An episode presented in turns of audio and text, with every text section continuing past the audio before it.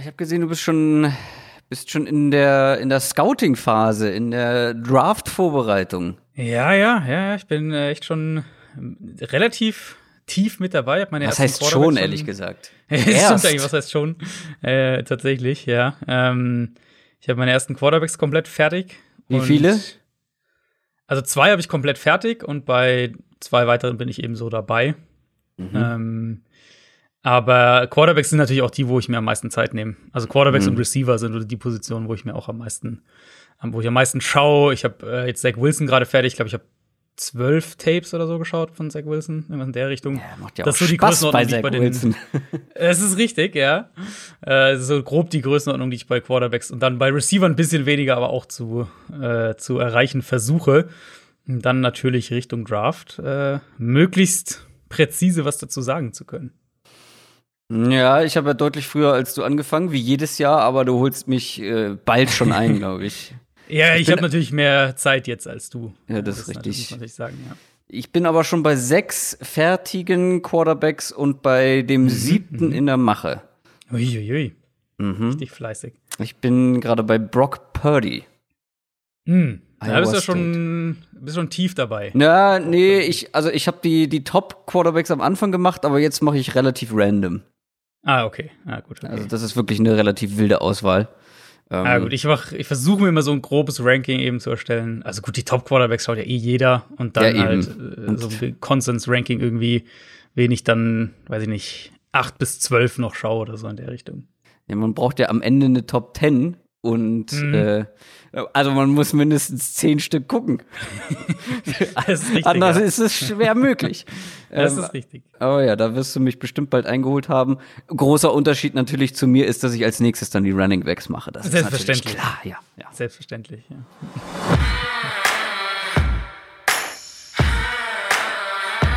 Down, Set, Talk. Der Football-Podcast mit Adrian Franke und Christoph Kröger.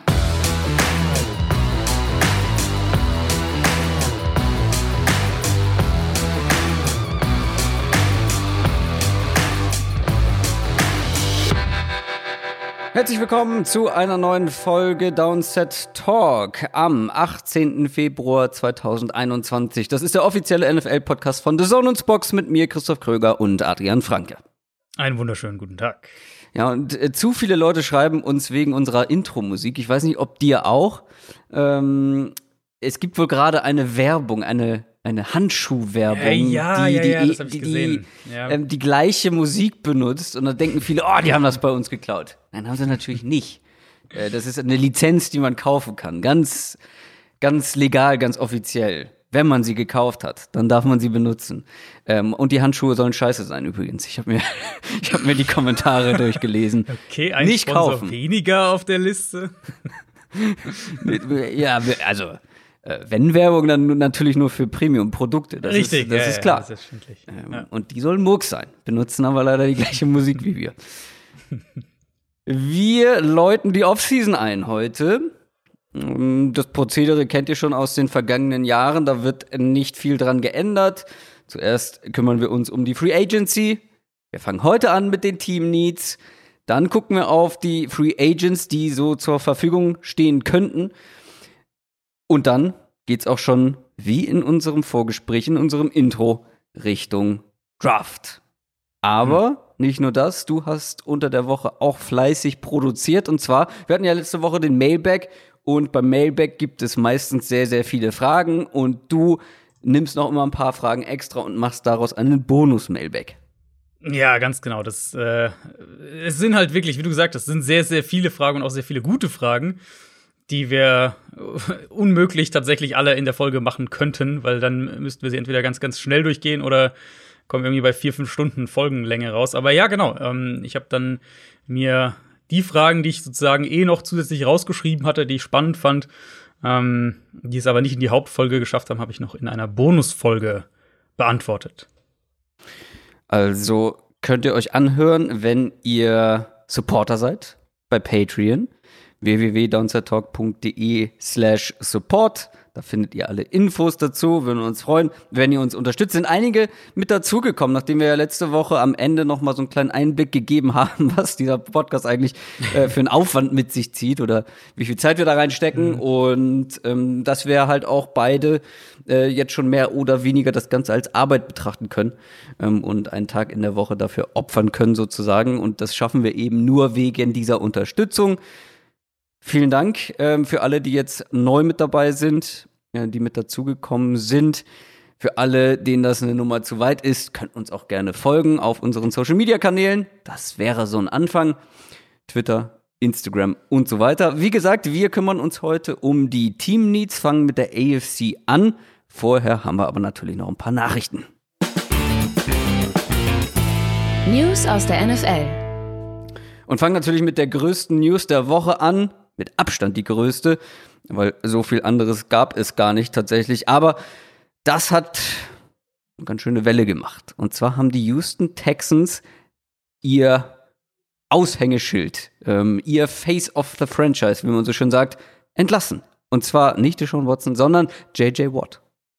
Ja, wir hatten ihn ja auch schon hier und da mal angesprochen, dass das in irgendeiner Art und Weise passieren könnte. Wir hatten dann immer eher über einen Trade gesprochen, dass das eventuell am, am Horizont sein könnte und auch sinnvoll sein könnte für beide Seiten. Ähm, letztlich war es jetzt so, dass JJ Watt um die Entlassung selbst gebeten hat. Ihr findet da auch Videobotschaften von ihm auf seinen Social Media Kanälen, wo er sich verabschiedet und auch ein bisschen darüber spricht. Und die Texans haben ihm diesen Wunsch äh, letztlich erfüllt, was für mich zwei Sachen bedeutet. Einmal eben haben sie kein vernünftiges Angebot für Watt auf dem Markt bekommen. Also wenn sie, wenn irgendwer ihnen einen Zweitrunden-Pick geboten hätte, dann hätten sie das wahrscheinlich gemacht und hätten ihn nicht entlassen. Ähm, und dann haben sie eben infolgedessen die Chance gesehen, ein bisschen was für das Image der Franchise zu machen, was äh, wahrscheinlich aktuell keine Franchise nötiger hat als die, als die Texans. Ähm, es wird sicher das ein oder andere Angebot gegeben haben, aber eben vielleicht Richtung, weiß ich nicht, Fünftrunden-Pick oder vielleicht später Viertrunden-Pick, irgendwie sowas.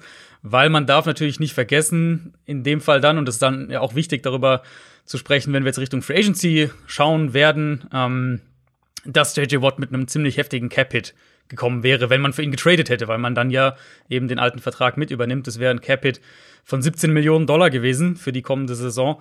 Ähm, und den wollte wahrscheinlich kein Team noch dazu einen, einen, einen hohen Draft-Pick drauflegen, um das dann noch zu übernehmen. Die Texans können sich ähm, oder konnten sich von ihm ohne Dead Cap trennen. Also es bleibt kein Dead Cap in den Texans Büchern.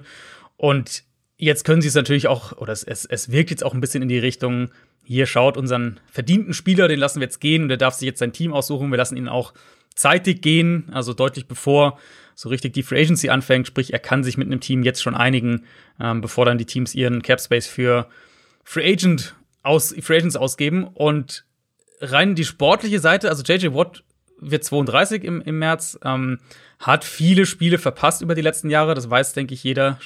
Also die Faktoren muss man auch berücksichtigen. Alter, Verletzungen. Ich glaube immer noch, dass er ein guter Spieler sein kann. Vielleicht auch einer, den man ein bisschen häufiger noch nach innen schiebt, in die Mitte der Defensive Line und ihn da über seine Power auch kommen lässt.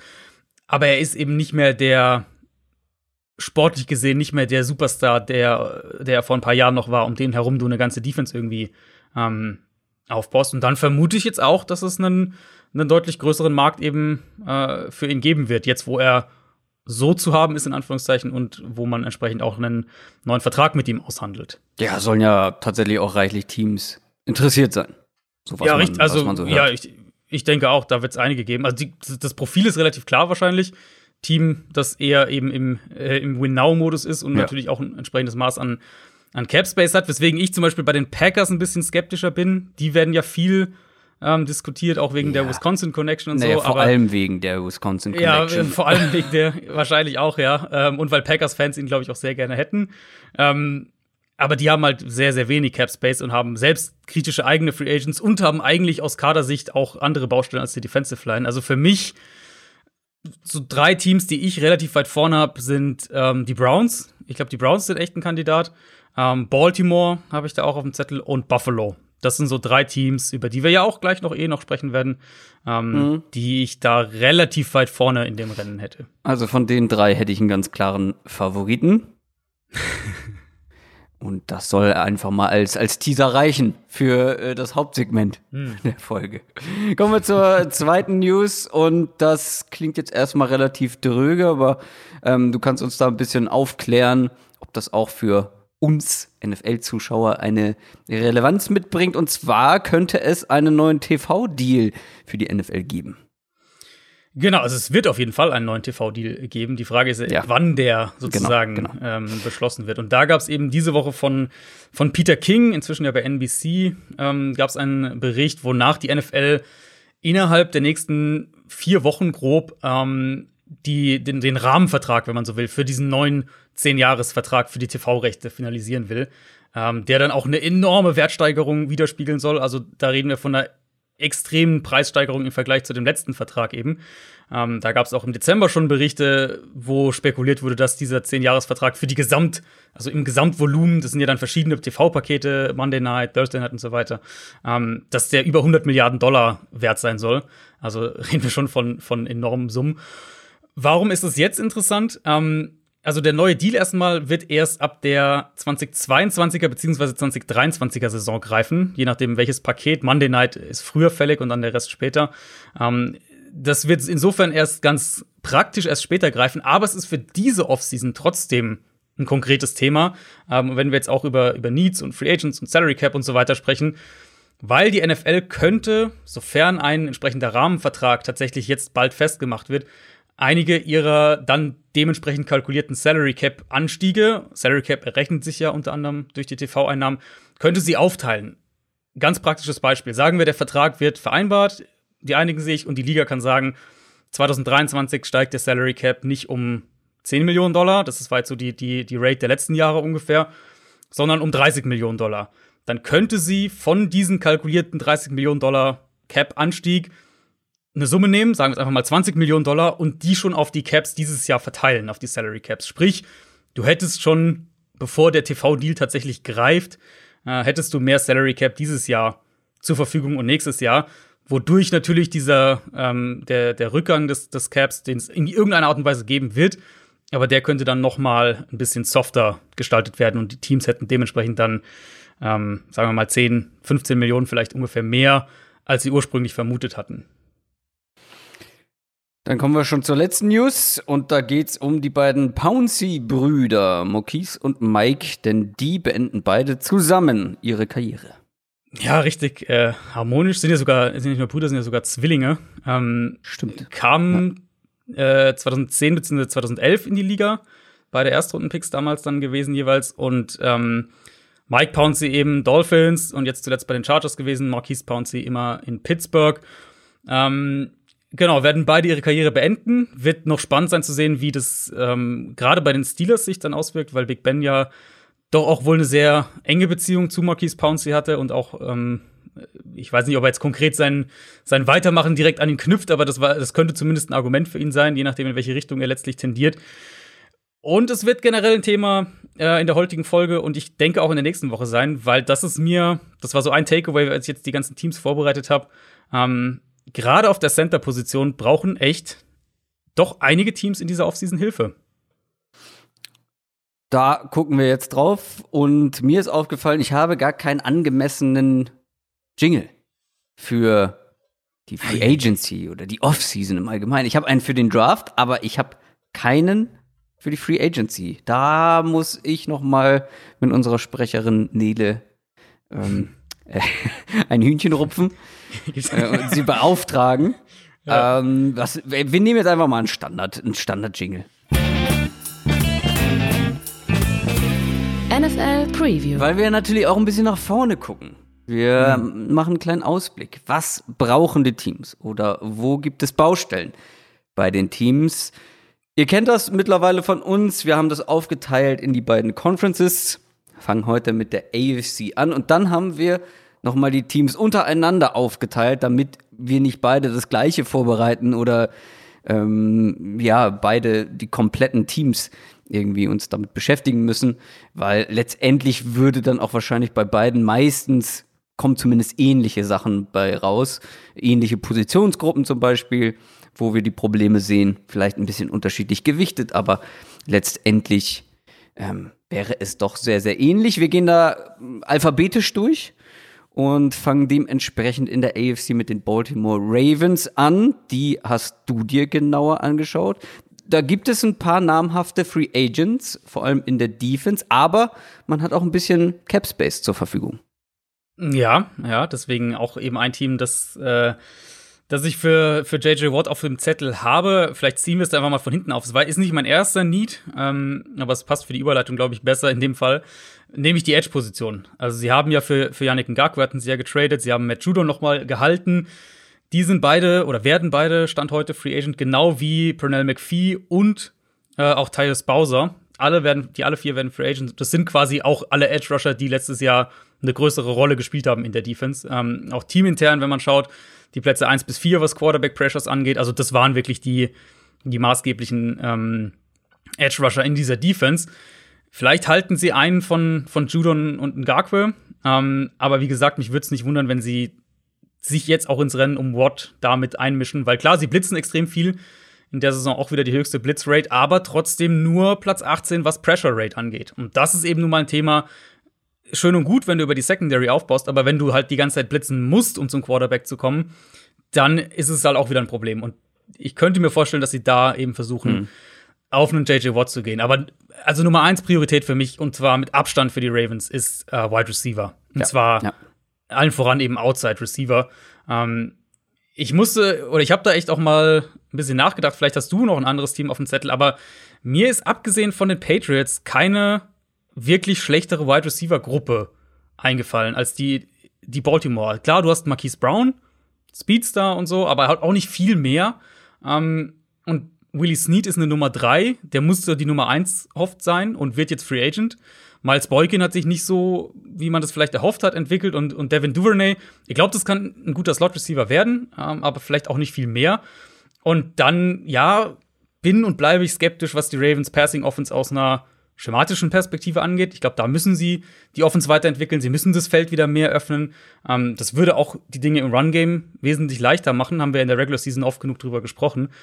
Aber bei aller Kritik an Greg Roman, an den Passing Designs, muss man mhm. eben auch einfach sagen, dass sie outside nichts hatten, womit sie irgendwie arbeiten konnten. Deswegen Nummer 1 Receiver finden, das wäre für mich die klare Priorität Nummer 1. Und wenn du dann sagen wir, für einen Allen Robinson oder für einen Kenny Golladay, wenn du da den mit Geld zuwerfen musst, dann würde ich das trotzdem machen, weil diese Offense weiterzuentwickeln um Lamar Jackson, ähm, damit die auf der Seite des Balls wirklich auch den nächsten Schritt machen können.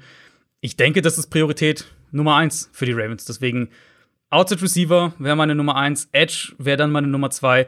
Und dann habe ich noch dahinter als dritte Position die Titans. Das wäre, geht so ein bisschen in die Richtung auch, wie, wie kann man die Offense mehr öffnen. Klar, du hast äh, Du hast Mark Andrews, du hast, du hast Nick Boyle als guten Blocker. Ähm, aber sie waren ja gerade 2019 auch dann so explosiv, wenn sie aus, aus drei Tight-End-Sets ins Play-Action-Passspiel gehen konnten. Und Andrews war da immer noch richtig, richtig stark, auch, also auch letztes Jahr, aber vor allem auch 2019. Ähm, dahinter aber riesige Lücke. Und ohne mhm. Hayden Hurst hat da auch eine Option gefehlt. Das, das merkt man auch in den Personnel-Groupings, wenn man sich anschaut, wie sie gespielt haben. Viel, viel weniger mit, äh, mit 12 Personnel und 13 Personnel, also zwei oder drei Titans gleichzeitig auf dem Feld gespielt und da hat ihm auch eine vertikale Komponente einfach in der Offense gefehlt.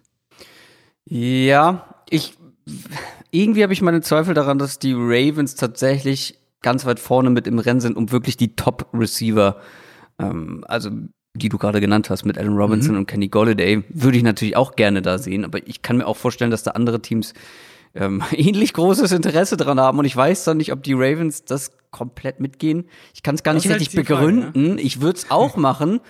Aber irgendwie habe ich meine Zweifel, dass sie es machen würden. Weißt du, was Sie haben halt in letzter Zeit relativ selten, ah gut, Marquise Brown war natürlich ein Erstrunden-Pick, aber sie haben selten genau, Top-Ressourcen ja. ansonsten in die, in die Wide Receiver gesteckt, ja. Das ist wahrscheinlich äh, die Idee dahinter. Aber für mich wäre es eben von der Grund, also ist ja generell die Frage, wie bewerten sie ihr Team selbst, aber von der Grundausrichtung her ähm, wäre mein Ansatz eben zu sagen, wie schaffen wir es, die Offense um Lamar Jackson weiterzuentwickeln. Und im Run-Game weiß ich nicht, ob du da noch so wahnsinnig viel machen kannst. Offensive Line hatte ich mir auch mal noch aufgeschrieben als einen potenziellen Need. Klar, da, da kann sicher auch was passieren. Off Guard vielleicht.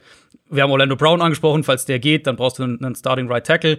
Ähm, anderes Thema auch noch. Aber generell von der Grundidee im Run-Game, glaube ich, wirst du nicht mehr so wahnsinnig viel verbessern. Die Grund, die, die, die maßgebliche wo musst du ansetzen für mich ist halt, wie können wir das Passspiel öffnen? Wie können wir das mhm. ganze Feld wieder öffnen? Und das geht, klar, also thematisch muss da auch mehr passieren, aber in meinen Augen geht es halt nur wirklich, wenn du einen, einen Outside-Receiver, einen echten Outside-Receiver hast. Und den haben sie im Moment nicht. Und sich darauf dann zu hoffen, dass der im Draft einen findest, der dann auch direkt einschlägt, ist halt auch äh, ist natürlich riskant. Ne, ich habe sie eher so im Rennen für eine Kategorie unter Allen Robinson, Golladay, Chris Godwin, so Marvin Jones, falls der überhaupt. Ja, genau. Mhm. Marvin Jones, Will Fuller vielleicht. Mhm. So die Richtung. Aber äh, ich bin gespannt, was sie da machen. Ähm, und Tight Ends gäbe es ja auch ein paar. Ähm, also ich glaube, die sind ja eher auf der Suche nach so einer zweiten Receiving-Waffe ja, ja. neben ja, Mark Andrews. Und da gibt es wirklich ein paar interessante Namen, die mhm. auf den Markt kommen. Ähm, ja. Ich glaube, damit können wir die Ravens schon, schon dicht machen, mhm. oder? Wenn du, wenn du sonst nichts mehr zu den Ravens hast. Ich, mein, ich habe mich, ich hab mich natürlich ultra effizient äh, vorbereitet und meine Teams gemacht und bin halt gespannt, was du mir bei den anderen Teams erzählst. Mhm, mhm. Ähm, und dann fange ich auch direkt mal mit, ich glaube, dem langweiligsten Team dieses oder für dieses Format an, den Buffalo Bills, ähm, weil also diese wirklich einfach für Team Needs echt langweilig, weil die haben wenig bis gar keine wichtigen Free Agents dieses Jahr und wenig klare Needs, also so richtig klare, wo du sagst, okay, das, das ist es. Das müssen sie adressieren. Was mich dieses Jahr oder uns alle wahrscheinlich dieses Jahr am meisten enttäuscht hat bei den Bills, war die Defense. Da mhm. weiß ich noch, wie ich vor der Saison gesagt habe, okay, wenn die Bills, die Bills können so ein Überraschungsteam werden und in die Playoffs kommen und weit in den Playoffs kommen, was sie letztendlich gemacht haben, aber mein Argument war die Defense, dass das so diese, diese Shutdown-Defense wird. Das waren sie nicht. Deswegen habe ich auch erstmal in die Defense geguckt. Was mir da so ein bisschen ins Auge gesprungen ist, ist Cornerback neben hinter Tredavious White. So Nummer zwei Cornerback, Slot Cornerback. Ähm, Josh Normans Vertrag läuft aus, Levi Wallace Vertrag läuft aus. Ähm, EJ Gaines auch, also alleine drei Spieler auf der Position. Ich glaube, da kann man ein Upgrade vertragen gleichzeitig Defense Edge Rush. Ähm, Jerry mhm. Hughes, schön und gut. Auch 32 mittlerweile. Und ansonsten Maria Addison, okay. AJ Epinesa, ähm, für den sie einen relativ frühen Pick investiert haben.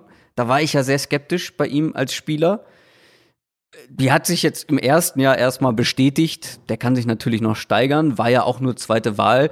Ähm, also war eher mehr so ein Rotationsspieler. Trent Murphy ist auch Free Agent. Ich glaube auf oder beim Pass Rush, vor allem natürlich dann der, der Outside Pass Rush, da kann man ein Upgrade vertragen. Das wären so meine defensiven Punkte. Und offensiv ist eigentlich wenig los. In der Offensive Line ähm, sind ehrlicherweise nur Backups Free Agents. Also da für die Tiefe. Ähm, man hat Außer ähm, Daryl Williams, der äh, Right Tackle. Der wird Free Agent. Ah, guck an. Ja, gut. Ähm, also da musst du wahrscheinlich irgendwie tätig werden. Ist jetzt aber auch nicht, wo ich sage, das ist hier, da, da ist die Alarmglocke aber sowas von am Ring. Ähm, man hat die Receiver vielleicht da in der Tiefe ein bisschen. Running Backs hat man genug.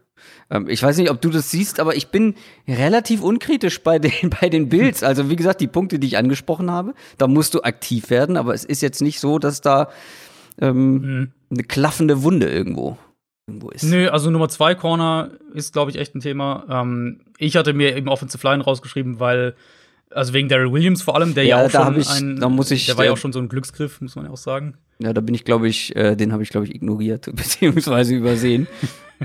ähm, der war ja, also der kam ja letztlich auch als, äh, als Free Agent und, und, und hatte nicht jetzt die mega Erwartungen, aber ist halt dann, hat eine richtig gute Saison gespielt. Dementsprechend da natürlich auch die Frage, was bezahlst du dem, wenn du ihn hältst? Also ein bisschen schwierig, weil der wird dann wahrscheinlich mehr Geld verlangen, als vielleicht dir unbedingt so lieb ist. Auf der anderen Seite, wenn er das bestätigen kann, was er diese Saison gespielt hat, hast du echt einen guten Right Tackle.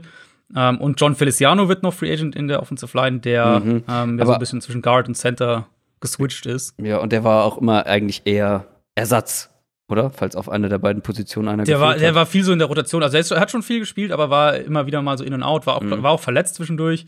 Ähm, ich könnte mir vorstellen, dass sie halt Feliciano relativ leicht in, im Vergleich halten können und das deswegen auch eher machen und sich auf Right Tackle dann nach was anderem umschauen, gegebenenfalls eben auch Richtung Draft.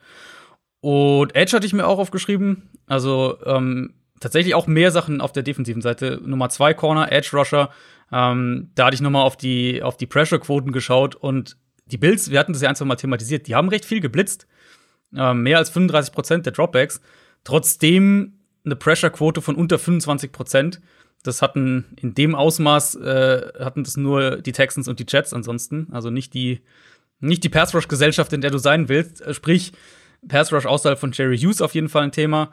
Und dann so die kritische Personalie vielleicht noch Matt Milano. Ähm, der Linebacker, der wird auch Free Agent und da wäre halt die Frage, wie sehr schätzen Sie ihn? Wie hoch schätzen Sie ihn? Sind Sie bereit, ihm einen relativ teuren Vertrag vermutlich zu geben, als ein, ein sehr guter Cover-Linebacker oder lassen Sie ihn halt gehen und äh, fokussieren sich eher auf andere Positionen?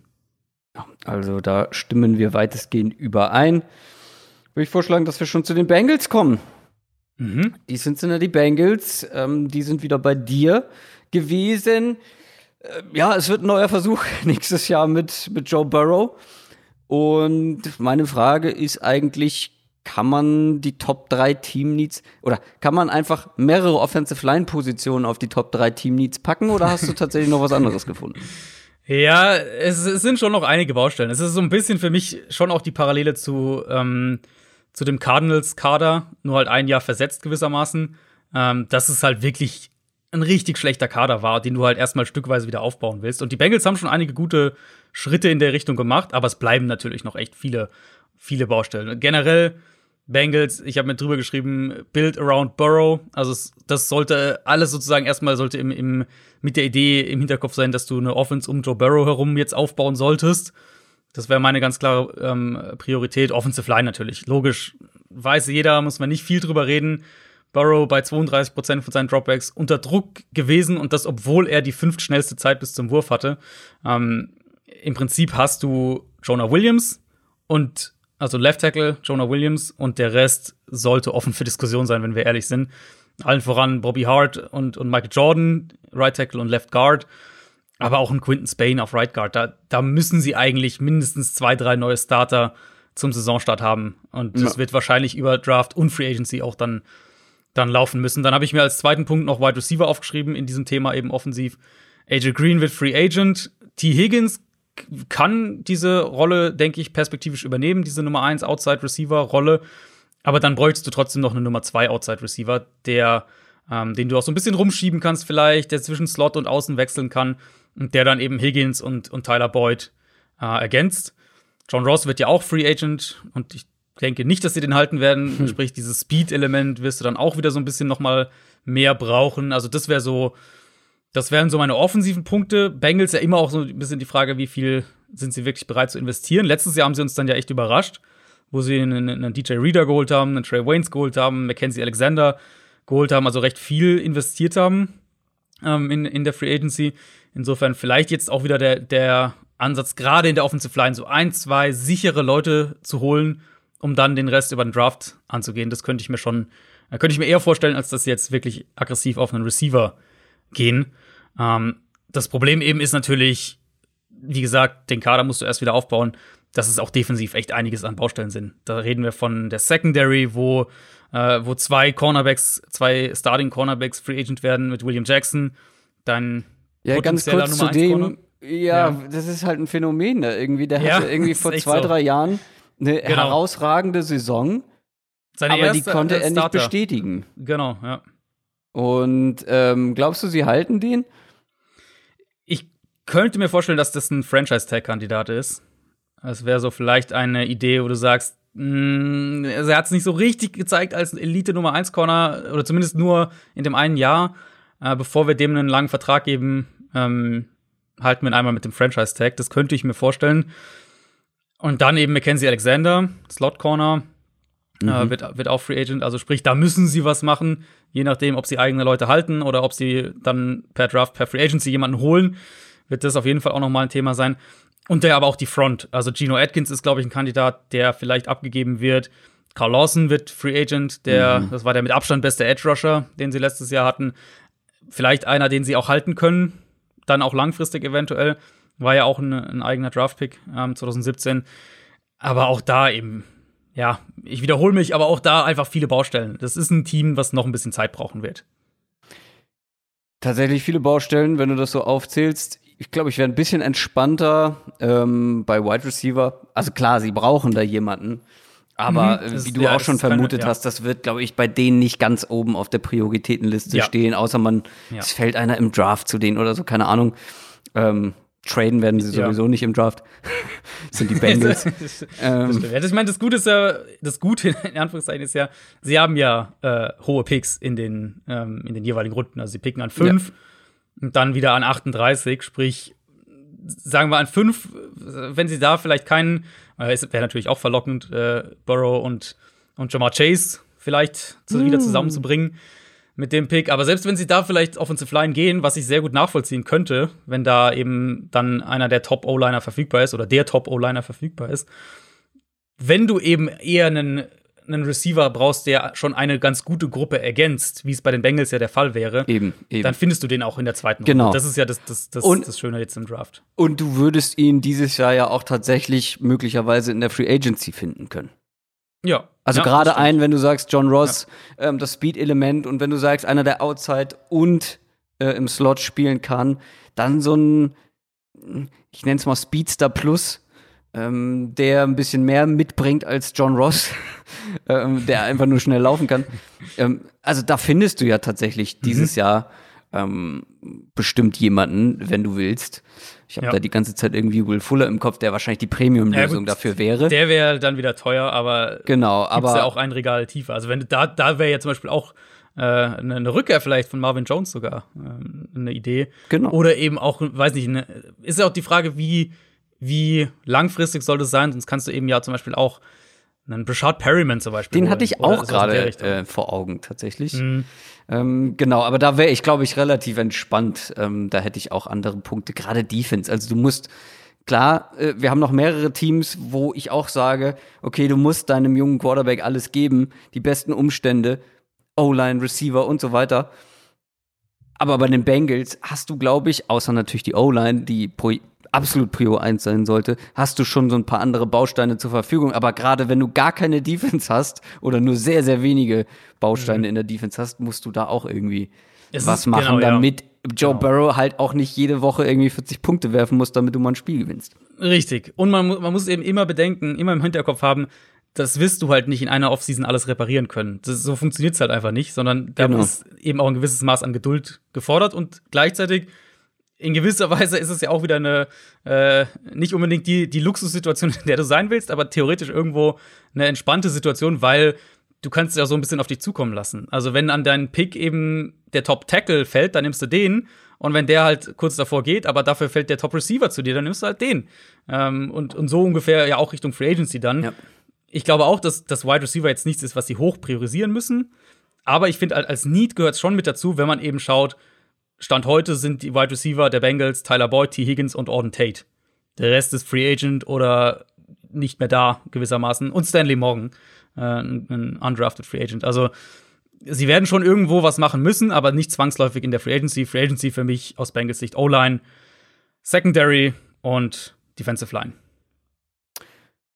Äh, kurze Zwischenfrage. Ich hoffe, man hört es nicht, aber ich habe ein, sagen wir es freundlich, sehr aktives Kind über mir wohnen. Hört man das? Hörst du das? Weil wenn du es hörst, hören es auch unsere Hörer wahrscheinlich. Ich höre es, hab's bisher nicht gehört. Da werden die Türen geknallt, die rastet mehrfach am Tag aus und trampelt. Es ist wirklich. Boah. Aber gut, wenn man es nicht hört, äh, habe ich nichts gesagt. Wir machen weiter mit den Cleveland Browns, die aus einer richtig guten Saison, Saison kommen und ja plötzlich so ein ernstzunehmender Playoff-Contender natürlich dann auch nächstes Jahr wieder sind, weil sie ein gutes Grundgerüst zur Verfügung haben. Und jetzt haben sie auch mal ein bisschen konstant. Der Coach bleibt, der Coaching-Staff bleibt. Hier bin ich komplett auf Defense gegangen. Keine Überraschung, ähm, weil die Offense war nicht das Problem letztes Jahr und ähm, da sind auch weniger wichtige Free Agents ähm, mit dabei, so gut wie gar keine, um genau zu sein. In der Defense sieht das ganz anders aus. Die war schon nicht gut und es gibt viele Free Agents, viele wichtige Free Agents. Man muss, glaube ich, aber, wenn man darüber spricht, beachten, dass wirklich auch einige potenzielle Starter verletzt waren über weite Teile der Saison. Denzel Ward war länger verletzt, Greedy Williams allen voran, Grant Delpit, der mhm. äh, war noch erste Runde. War zweite Runde? Zweite Frühe, Runde. frühe zweite Runde, ne?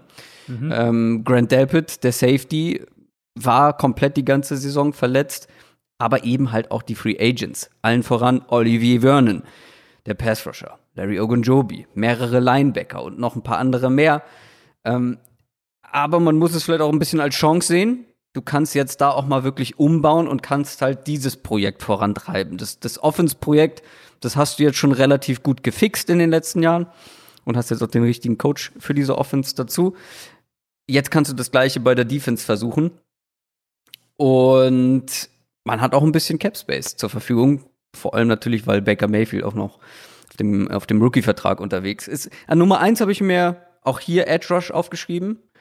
Ähm, mhm. Vor allem, wenn man mit Vernon nicht verlängert oder nicht verlängern will. Und deswegen sind die Browns auch wirklich ein sehr interessanter Kandidat, was JJ Watt angeht.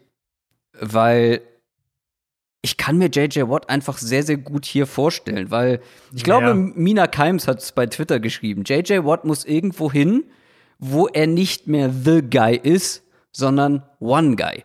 Und er wäre hier wirklich One Guy, weil du hast Miles Garrett. Und dann kannst du, ich gehe jetzt mal davon aus, wenn sie JJ Watt holen, dass sie mit äh, Olivier Vernon nicht verlängern. Ähm, mhm. Dann kannst du JJ Watt als Nummer zwei Outside hinstellen. Dann kannst du ihn aber auch mal nach innen ziehen, eben weil Larry ja. Ogunjobi ähm, Free Agent ist, wo man auch gucken muss, ob man, ob man mit dem verlängert. Ich glaube, JJ Watt wird hier halt einfach super reinpassen. Ja, Finde ich auch. Deswegen habe ich die auch noch äh, die Browns recht weit oben vorhin genannt. Mhm. Ähm, kann ich nur voll zustimmen. Also Oliver Vernon ist natürlich ein, ein wichtiger Spieler, haben wir, mhm. haben wir in Cleveland jetzt gesehen, auch wenn er, wenn er auf dem Feld war, aber wenn er nicht auf dem Feld war. Und Ogunjobi jetzt letzte Saison leider nicht ganz so an, an vielleicht die Erwartungen anknüpfen können, aber es sind ja immer noch gute Spieler da. Also Garrett ist natürlich ein Elite-Spieler auf seiner Position, klar. Ähm, aber sie haben ja auch noch einen Sheldon Richardson, sie haben einen Jordan Elliott. Das heißt, sie haben schon ein ganz gutes Grundgerüst in dieser Front. Und dann wäre es eben genau der Effekt, den du gesagt hast. Wenn du da jetzt einen JJ Watt reinpackst, genau. der eben nicht dauernd gedoppelt werden kann, der, den du ein bisschen rumschieben kannst, sehe ich auch relativ nah am, am äh, sportlich gedachten Idealplatz für JJ Watt. Genau. Zweite Position bei mir auf der Prioritätenliste wäre Inside Linebacker. Mhm, Habe ich, ich auch als zwei. Ja ich glaube, da brauchst du einfach mehr Präsenz, mehr Qualität. Da hat man zwar in den letzten Jahren schon ein paar Mid-Round-Picks investiert, aber ich glaube, der Einzige, der da positiv aufgefallen ist, ist der, der mich immer an ähm, die gute Zeit beim FC Barcelona unter Pep Guardiola erinnert. Sione Taki Taki. Mhm. Ähm, oder auch schön äh, Sommersong von vor ein paar Jahren. Takata. Ähm, falls ihr das was sagt. Sione uh. Taki Taki, ähm, der ist ein paar Mal positiv aufgefallen, aber ansonsten, Mac ja. Wilson spielt nicht berauschend. Malcolm Smith ist Free Agent, hat mich jetzt aber auch nicht umgehauen. BJ Goodson nee. auch nicht wirklich auffällig gewesen. ähm, auch Free Agent. Auch Free Agent, genau. Also da muss man auf jeden Fall was machen, weil da hast du mit den Free Agents schon nicht viel, wenn man mit denen nicht verlängert. Was man sich, glaube ich, auch bei den genannten Namen zweimal überlegen sollte. Ja. Und du hast es halt auch schon gesehen, ne? Also gerade in der Run-Defense vor allem. Ja, ich denke nicht, dass sie mit einem von denen nee. verlängern oder kann, ich kann es mir nicht vorstellen. Ähm, ja, und dann ist ja die spannende Frage generell und auch was, wo sich Defense sehr unterscheiden können, eben wie sehr, äh, wie wichtig ist sozusagen die Linebacker-Position und was soll der können? Weil es gibt ja auch da, finde ich gerade, was, was so Inside-Linebacker angeht, gibt es echt einige interessante Namen, die auf den Markt kommen, aber die auch sehr unterschiedlich sind. Also wir haben ja Matt Milano gerade angesprochen, das wäre so eher der, der Cover-Linebacker-Typ. Würde mir aber gut gefallen in der Defense. Also das wäre so einer, wenn sie wirklich sagen, wir wollen da, äh, wir wollen da investieren. Das wäre so einer, den du da vielleicht holst. Ähm, oder auch ein KJ Wright beispielsweise von den Seahawks, der auch Free Agent wird. Vielleicht auch so einer, wo du sagst, wir nehmen noch mal ein bisschen Geld in die Hand für diese Position. Oder eben anders gedacht, du sagst, naja, man kann nicht auf jeder Position viel rein investieren, ist halt einfach so. Deswegen, wir fokussieren uns eher drauf, den Pass Rush nochmal zu verbessern und stecken noch ein bisschen Geld in die Secondary und Linebacker. Äh, mhm. Versuchen wir halt irgendwie über die Runden zu kommen. Also, das, das wird interessant sein zu sehen. weil sie haben ja schon Ressourcen immer wieder reingesteckt. Also sie haben, also Taki Taki war ein Drittrunden-Pick, Jacob Phillips war ein Drittrunden-Pick, Mac Wilson, gut, Mac Wilson war nur ein Fünftrunden-Pick, ähm, aber sie haben Goodson auch verpflichtet, sie haben Malcolm Smith verpflichtet, also das waren ja schon keine, äh, nicht irgendwie alles so, wir nehmen mal irgendwen und stellen ihn dahin. Ja, als ich gerade als ich über, über Sommersongs gesprochen habe, ist mir eingefallen, heute ist ja auch Aschermittwoch, ne? Stimmt. Äh, machen wir noch mal weiter mit der Defense bei den Browns, weil ich habe mhm. tatsächlich auch noch so meine meinen dritten Need in der Defense mhm. ähm, und das ist Tiefe auf Cornerback. Also mhm. ich würde gerne schon mal Denzel Ward und Greedy Williams für längere Zeit beide auf dem Feld ja. sehen. Das wäre ganz schön. Aber ich glaube, selbst wenn die beide fit sind, brauchst du dann noch in der Tiefe Qualität. Vor allem auch da gibt es ein paar Free Agents. Und natürlich, wenn wir schon bei der Secondary sind, ähm, vielleicht auch dann irgendwie Safety, wobei Grant Delpit kommt zurück. Man hat Ronnie Harrison. Ähm, vielleicht da, aber, aber so die Tiefe in der Secondary würde ich hier ja. tatsächlich als dritten Punkt noch vor irgendwelchen Positionen in der Offense ansprechen. Ja, geht mir. Also die Offense ist echt, du hast eigentlich kaum Starter, du hast ja vorhin gesagt, Richard ja. Higgins ist wahrscheinlich der, ja, das ist der prominenteste Name, genau. der Free Agent wird. Und selbst den, wenn du den verlierst, das kannst du auf jeden Fall verschmerzen. Ähm, insofern, ja, gehe ich mit, weil ja, also du hast, glaube ich, erst Cornerback gesagt und dann Secondary. Ich würde es wirklich auch auf Secondary insgesamt sagen, weil wenn wir jetzt mal davon ausgehen, dass Grant Delpit und, und Ronnie Harrison starten, dann werden ja sozusagen alle Spieler aus der zweiten Reihe werden ja dann Free Agent mit Andrew Sendejo, der dieses Jahr auf Safety dann mhm. viel gespielt hat, Carl Joseph, der, der potenziell anderes äh, Safety Backup wäre und eben bei den Cornerbacks Kevin Johnson und, und Terrence Mitchell. Also genau, da, genau. da bricht ja sozusagen die komplette Tiefe weg, je nachdem, wen du davon halt halten kannst. Ähm, ja, deswegen habe ich mir genau die gleichen Prioritäten. Ich habe erst Edge, dann, äh, dann Linebacker, also Inside Linebacker und dann wäre es eben so eine Mischung aus tief in der Secondary und oder je nachdem, was sie auf Edge mhm. natürlich machen, Defensive Tackle. Also sehe ich die Prios ganz genau. Ich habe mir gar keine Offens äh, nicht nee, aufgeschrieben, nee, tatsächlich auch nicht. Cleveland. Also du machst natürlich was für die Tiefe und so, klar. Musst du, klar. Ignorierst es nicht einfach, aber ja. ich habe jetzt keinen, so was die Top 3 Needs angeht, habe ich mir gar nichts zu Offens aufgeschrieben. Ja, nee. Also weil die Offensive Line war vermutlich die beste der NFL. Es bleiben mhm. alle. Und welche Position? Welche Position braucht wirklich ja. was? Also klar, Tiefe ja. auf Wide Receiver. Okay, aber dann hast du in der Tiefe halt auch noch einen Donovan genau. Peoples Jones zum Beispiel. Und äh, OBJ kommt das, zurück. Und das kannst du halt auch an Tag 3 tatsächlich noch draften. Eben, oder halt in der dritten Runde von mir oder so. Ähm, das Einzige, was man vielleicht sagen könnte, wäre, wenn sie David Njoku doch traden, was ja immer wieder spekuliert wird, dann müsstest du vielleicht auf Titan noch was machen. Also was ja, Richtung gut, da hast du halt gerade einen Harrison Bryant gedraftet, genau, damit selbst, er eben die genau. Nummer zwei hinter Hooper sein kann. Genau, also selbst da ähm, bist du gut aufgestellt. Denver Broncos. Dein Themengebiet. Äh, wir haben beide viel von der Saison erwartet, vor der Saison. Dann mhm. haben viele Verletzungen dann Strich durch die Rechnung gemacht. Wir haben letztendlich viel erwartet, wenig bekommen. Und das ist jetzt eine ganz kritische Offseason für die Broncos, ja, ne? Mit ja. neuem GM und vor allem dann ja auch eine kritische Saison für Vic Fangio als Coach. Ja, ja, ganz, ganz klar. Ich habe mir so ein bisschen mal außer Konkurrenz, aber eigentlich würde ich es schon auch als, als Thema hinschreiben, habe ich mir halt Quarterback aufgeschrieben auch. Ja, ja, ja klar. Es ist also, einfach äh, Team Needs sind ja nicht nur Needs, wenn niemand genau, da wenn ist, sondern wenn, ist, ja. genau, sondern auch wenn jemand da ist, aber der vielleicht nicht gut genug ist in unseren genau. Augen. Genau, genau. Und da können die Meinungen logischerweise auch deutlich auseinandergehen. Es ist halt letztlich die Frage, wie sie Drew Lock jetzt bewerten. Ähm, ich habe es immer wieder mal gesagt, die Sample Size ist noch vergleichsweise klein, auch wenn jetzt Lock seit zwei Jahren ähm, in der Liga ist, aber er hat noch relativ für Spieler, also wenn wir es vergleichen mit anderen Quarterbacks, die vor zwei Jahren in die Liga kamen, äh, Daniel Jones, Kyler Murray, ist die Sample Size noch kleiner. Aber wir hatten ja auch im Mailback schon drüber gesprochen, dass Denver offensichtlich auch ein Team war, das aggressiv bei Matt Stafford mitgeboten hat. Ähm, und da dementsprechend dann Locke auch im Gegenzug nach Detroit geschickt hätte. Was, denke ich, einen ganz guten Hinweis darauf liefert, wie sie die Position bewerten. Und klar, es kann noch eine Entwicklung kommen. Und er hat diese Highlight-Würfe und auch, und auch manchmal, weiß ich, eine Highlight-Hälfte oder sowas mit drin. Trotzdem für mich einer der schlechtesten Starting Quarterbacks in dieser Saison gewesen. Auf jeden Fall im unteren Liga-Viertel. Und die Idee scheint mir relativ klar, dass falls sie die Chance auf ein Upgrade sehen, was mit Stafford der Fall gewesen wäre, vielleicht mit einem anderen Quarterback, vielleicht kriegen sie die Hände an Deshaun Watson, vielleicht fällt einer im Draft zu ihnen, dann werden sie es auch machen. Sie werden es wahrscheinlich nicht auf, wir machen es um jeden Preis, sonst hätten sie mhm. bei Stafford zum Beispiel mehr geboten, mhm. mal ganz platt gesagt. Aber wenn sich die Möglichkeit ergibt, denke ich, werden sie es machen und ich glaube, so musst du es auch angehen. Darüber hinaus dann noch, ähm, ich habe mir Cornerback auf jeden Fall als größeres Thema ähm, aufgeschrieben, war ja auch in der Saison jetzt immer ja. wieder ein, ein, Punkt, auch verletzungsbedingt. Jetzt haben sie sich ja von AJ Bouye getrennt, den haben sie ja entlassen äh, vorzeitig. Also auch die Baustelle wird nicht kleiner. Und was dann dahinter so als Tiefe ist, ich glaube, das reicht einfach nicht. Was sie haben, ist einen, einen sehr guten Slot-Corner in Bryce Callahan. Und jetzt mal, ich gehe davon aus, dass sie Justin Simmons behalten, also dass sie den langfristig verlängern, mhm. den Safety. Ähm, dann haben sie auch ein sehr gutes Safety-Duo. Aber Outside Corner ist halt ein Ding, wo sie, eine Baustelle, wo sie, glaube ich, was machen müssen. Richtung Starter auch wirklich was machen müssen.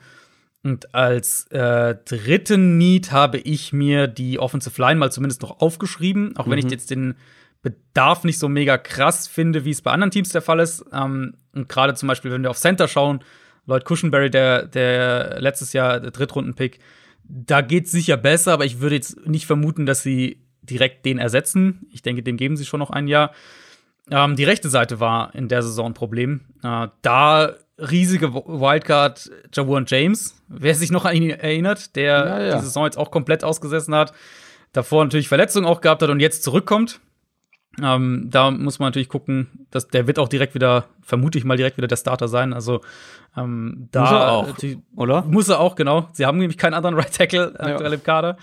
Ähm, aber das wäre natürlich was, wo du eventuell dann Richtung Tiefe noch was machen musst, aber vermutlich eher ähm, ein Draft-Thema, weil bei aller Kritik am, am Quarterback muss man auch sagen, dass die Broncos sehr, sehr viele Pressures schnell, also früh im Snap, äh, früh im Play ähm, zugelassen haben. Das hilft dem Quarterback natürlich nicht. Und dann so ein bisschen als eine Storyline noch, die man beobachten muss, ist eben die ganze Von Miller-Thematik. Wer da jetzt nicht Broncos-Fan ist, hat es vielleicht gar nicht so auf dem Schirm, aber ähm, zum einen gibt es ja bei da gerade aktuell so ein paar äh, Ermittlungen außerhalb des Platzes. Ich will da jetzt nicht zu viel sagen, weil es alles noch sehr viel Spekulation auch ist, aber da könnte auch noch irgendwas kommen und dann gibt es eine Teamoption für 2021. Also die Broncos könnten sich theoretisch, wenn sie sagen, ja, wir machen da einen Cut, könnten sie sich entscheiden, diese Teamoption dementsprechend natürlich auch nicht zu ziehen. Und dann äh, wäre der Edge Rusher gegenüber von Bradley Chubb potenziell auch ein Thema.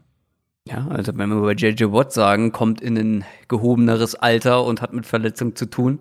Von mhm. Miller ist auch 32. Oder wird mhm. 32? Weiß ich jetzt gar nicht, aber ähnliche, ähnliche Altersgruppe. Das Ding bei den Broncos ist, habe ich gerade auch noch mal gedacht, ähm, als ich mir hier so den Roster angeguckt habe, wenn die alle spielen können, wenn die in Bestbesetzung sind, dann haben die einfach einen guten Roster. Dann haben ja, die keine das, großen ja. klaffenden ja. Löcher da irgendwie, wenn sie zum Beispiel mit Justin Simmons verlängern ähm, und vielleicht ein, zwei Upgrades in der Offensive Line. Die Wide Receiver sind da. Wenn die O-Line passt, ähm, dann reichen diese Running Backs auf jeden Fall auch aus. Und in mhm. der Defensive bist du ja, bis auf Cornerback, da stimme ich dir zu, ähm, auch ganz gut besetzt, grundsätzlich. Also. Wenn die in Bestbesetzung spielen, sind die Broncos einfach wirklich, oder können die Broncos ein solides NFL-Team sein. Bis eben auf die Frage, was kriegst du von Quarterback? Ja, ja, ja, das, klar. Ja, da sind da wir uns ja halt aber komplett einig. Genau, da kommst Dass du da halt Brad Ripien spielen muss. Richtig. Achso, ich dachte Jeff Driscoll. Ähm, das ist eigentlich nein, da, da kommt man ja immer wieder auf die Frage, kommt mir immer zurück, jede Unterhaltung mit den Broncos und das wird sich die ganze Offseason über so äh, wird die ganze Offseason über so sein, wenn wir wenn wir irgendwann im Sommer unsere unsere Division Folge äh, aufnehmen, dann wird es auch das Thema sein, letztlich, was kriegst du von Quarterback? Egal, ob das jetzt dann, gut, es sei denn, sie traden für Deshaun Watson, dann können wir uns einigermaßen hm. vorstellen, was du kriegst, aber ob es jetzt Lock ist oder ob sie im Draft einnehmen, das ist dann immer die Frage, was kann man da erwarten und, und führt der das alles zusammen? Weil sonst ist eben die, die Gefahr sozusagen, die Kehrseite ist ja, ja, Kader hatte echt Talent, überhaupt keine Frage. Ich meine, letzte Offseason waren es gerade die offensiven Waffen, die wir da so immer herausgestellt haben und die auch, glaube ich, echt gut sein werden. Ich meine, Cortland Sutton haben wir jetzt diese Saison ja nicht, äh, nicht, nicht gesehen, aber ähm, die alle zusammen mal auf dem Platz zu haben, dann wirklich Judy, Hamler, Sutton, Noah Fant, ähm, das kann schon Spaß machen. Nur wenn halt der Quarterback nicht gut ist, dann läufst du eben Gefahr, einen guten Kader irgendwo auch so ein bisschen äh, dir durch die Finger gleiten zu lassen, weil bis dann der nächste Quarterback wieder da ist, dann musst du schon den Vertrag verlängern und der Spieler ist weg und dann ist schon mhm. wieder eine mhm. ganz andere Situation. Ja, das ist ein Thema, was uns noch begleiten wird. Je nachdem, ob sie was machen oder nicht. Wenn sie mit Drew Lock wieder in die Saison gehen, dann werden wir, glaube ich, etwas skeptischer sein. Kommen wir zu den Houston Texans. Und ich habe mich ein bisschen gefragt, warum muss ausgerechnet ich die Houston Texans bekommen? oh, also, Team Needs, Deshaun Watson lasse ich jetzt mal außen vor erstmal. Mhm. Mhm. Team Needs, eine Defense. Was soll ich, also, ja. wo soll ich da anfangen? Ich fange mal mit Pass Rush an. JJ Watt war der einzige, der konstant Druck kreieren konnte in dieser Defense und der geht. Beziehungsweise den hat man entlassen, netterweise. Mhm. Und der Rest ist unterdurchschnittlich, der da, der da spielt, der da rumläuft. Mhm. Also du brauchst nicht nur einen JJ Watt-Ersatz, du hättest sogar mit JJ Watt, wäre Pass Rush für mich einer der Needs überhaupt gewesen bei den Texans. Ja, keine Frage. Äh, aber das gilt ehrlicherweise auch für den kompletten Rest dieser Defense. Sag mir eine Position, die kein Need ist für die, äh, für die würde, Texans. Ich würde die Off-Ball-Linebacker so ein bisschen, also Inside-Linebacker so ein bisschen ausschließen. Okay. Zach Cunningham und Benardrick McKinney, das, wär, das sind so die zwei, wo ich sage, ich glaube, die sind die, die einigermaßen die Fixpunkte. Nicht, dass die jetzt das ein super tolles Linebacker-Duo waren, aber mit denen kannst du arbeiten und sie haben denen ja auch recht viel Geld bezahlt. Insofern schätze ich mal, die werden das sind die, um die du, um die herum du sozusagen was baust. Aber äh, also bei mir steht auch äh, Texans Team Need Punkt 1 Defense und dann in irgendeiner Reihenfolge Edge, Cornerback, Safety, Defensive Tackle. Ja, jetzt hast du mir ja vorweggegriffen. ich glaube, wir meinen das Gleiche. Ich glaube, wir meinen das Gleiche. Sie brauchen halt eine Defense. Ja, also Pass Rush ist bei mir auf 1, Cornerback ist bei mir auf 2. Mhm. Ähm, außer im Slot Bradley, Bradley Roby. Ähm, hast du da nicht viel. Hargraves und Conley, Conley, mein guter alter Freund, sind Free Agents. Also selbst wenn die nicht Free Agents wären, wäre mhm. es ein, wäre es ein Need. Linebacker, ja, hast du gerade gesagt, habe ich mir so in Klammern aufgeschrieben. Und Safety zum Beispiel, also Linebacker und Safety hätte ich weiter unten auf der Liste, äh, was diese mhm. Defense angeht. Aber die Defense ist, ist ein Team-Need grundsätzlich. Ja. Ja. Gucken wir noch mal in die Offense. Da hast du natürlich mit Will Fuller einen sehr prominenten Free Agent. Ohne ihn, ja, ich weiß nicht, ob ich Wide Receiver direkt zum größten Need dieser Offense machen würde, weil ohne ihn hast du immerhin noch Brandon Cooks, Randall Cobb, ja, Kiki Cutie in Klammern.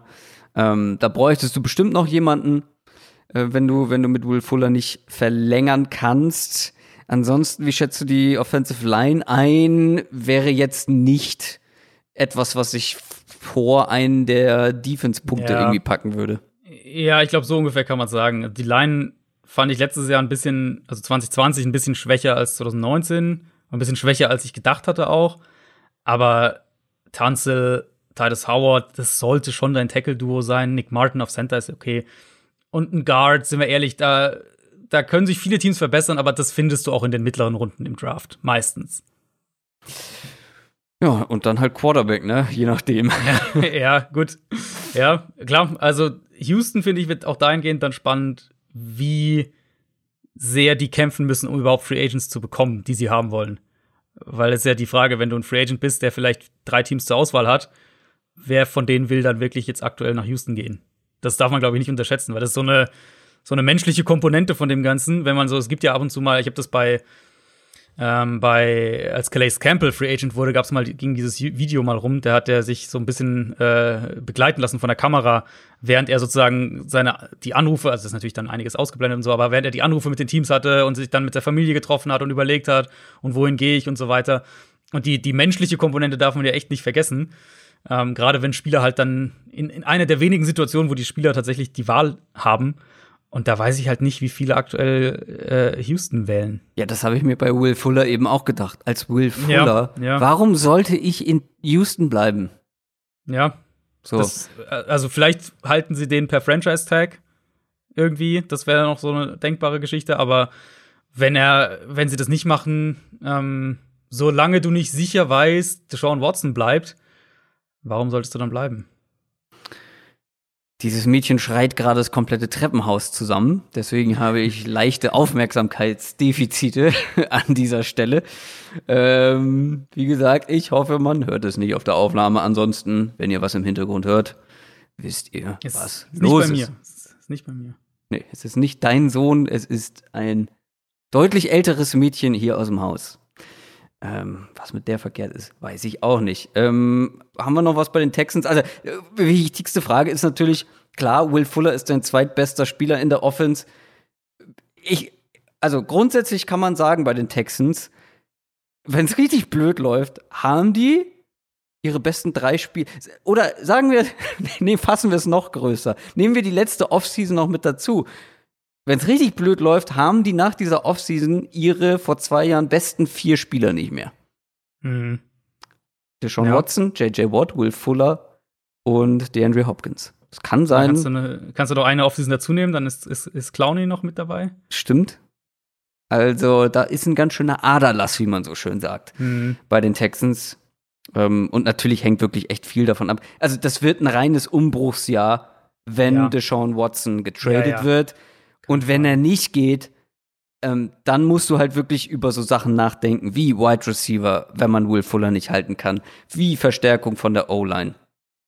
Äh, wenn Watson bleiben sollte, dann hast du wirklich sehr, sehr viele Baustellen. Ansonsten wird es halt ein Umbruchsjahr.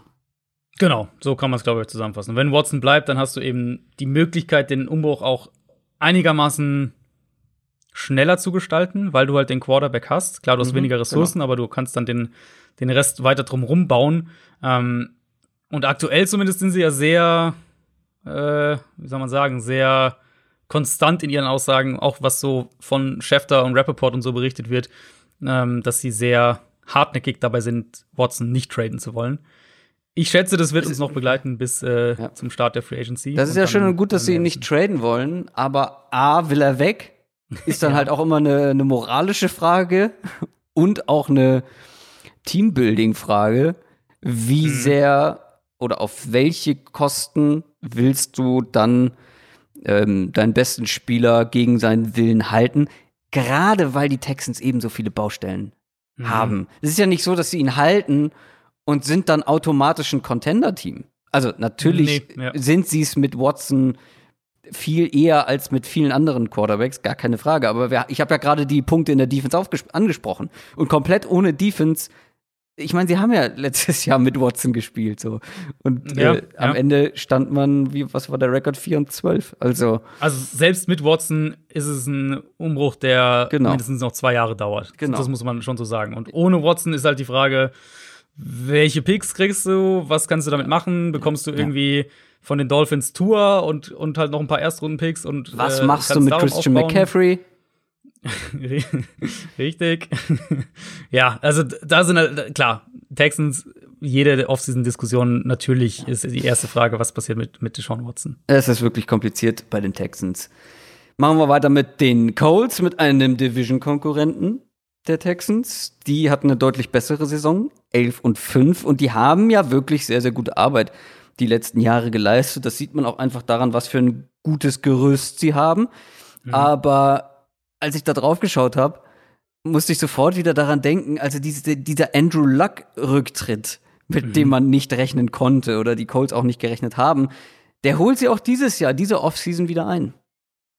Ja, richtig. Sie, sie, haben ja sie haben eben keinen Quarterback. Ähm, Ja, und ein gutes man- Gerüst bringt dir nichts, wenn du keinen Quarterback hast. richtig, muss man ja ganz klar so sagen. Äh, sie haben nicht nur keinen Quarterback, sondern sie haben ja, äh, also nicht im Sinne von, sie, sie, man ist sich nicht sicher, sondern sie haben ja einfach nichts. Jacob Eason ist der einzige Quarterback, den die äh, unter Vertrag haben. Philip Rivers, wissen wir, Karriere beendet. Und Jacoby Brissett wird auch Free Agent. Genau. Insofern, du hast jetzt einen Kader, der vielleicht kein Super Bowl-Kader ist, aber ein, guter Kader ist und mit dem richtigen Quarterback eben und ein paar Upgrades hier und da auch in den Playoffs Alarm machen kann. Haben wir ja gesehen. Ja. Ich meine, sie Ja. hätten, hat nicht viel gefehlt, da hätten sie die Bills geschlagen in, in der, in der Wildcard-Runde. Die Frage logischerweise dann, wen finden sie, der diese Rolle auch direkt so ausfüllen kann? Ähm, und dazu kommt natürlich, dass die Colts eher wie soll man sagen, weitsichtiger ihre Offseasons angehen vielleicht. Auf jeden Fall kein Team sind, das irgendwie ähm, die Picks einfach so rausballert. Äh, klar, es war der Trade also, für Forrest Buckner, schon klar. Aber es ist kein ja. Team, was jetzt irgendwie verschwenderisch mit seinen Ressourcen umgeht, im Vergleich zu, zu einigen anderen äh, Teams. Und das ist ja auch das bei dem Stafford-Ding so mit durchgeklungen, dass sie da mitgeboten genau. haben, aber eben als wohl einziges Team in dem Rennen nicht bereit waren, einen Erstrunden-Pick abzugeben. Und bei Carson Wentz klingt es im Moment recht ähnlich. Da bieten sie mit, aber sie sagen halt, okay, wir bieten das und das und äh, mehr auch nicht. Das Ding ist halt, ja, weitsichtig schön und gut, aber der Philip Rivers oder die Philip Rivers Verpflichtung war natürlich wirklich eine sehr kurzfristige. Ja, ja, nee, also ich meine das im Sinne von, was sie mit den Ressourcen machen. Und Rivers mhm. war ja so ein Beispiel auch dafür. Es ist halt ein, was war's denn? Äh, ein Jahr 25 Millionen, glaube ich, ne?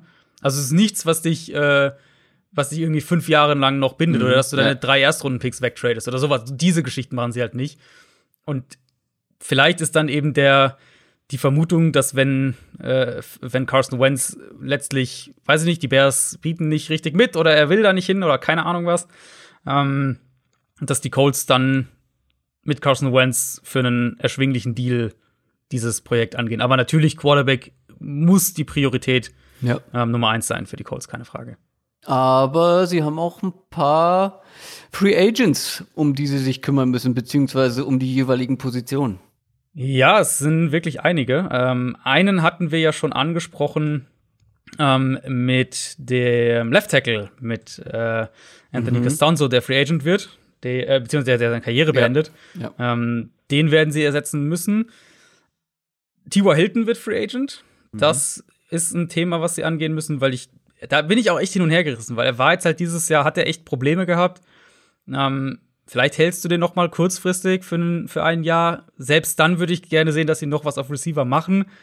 Vielleicht lässt du ihn noch gehen und, und stellst dich eher anderweitig auf Receiver auf. Oder, so, oder sie halten Hilton noch ein Jahr und draften aber in, noch mal in Runde 2 ein, so wie letztes Jahr. Irgendwie in der Richtung. Also da werden sie auf jeden Fall auf die eine oder andere Art was machen müssen.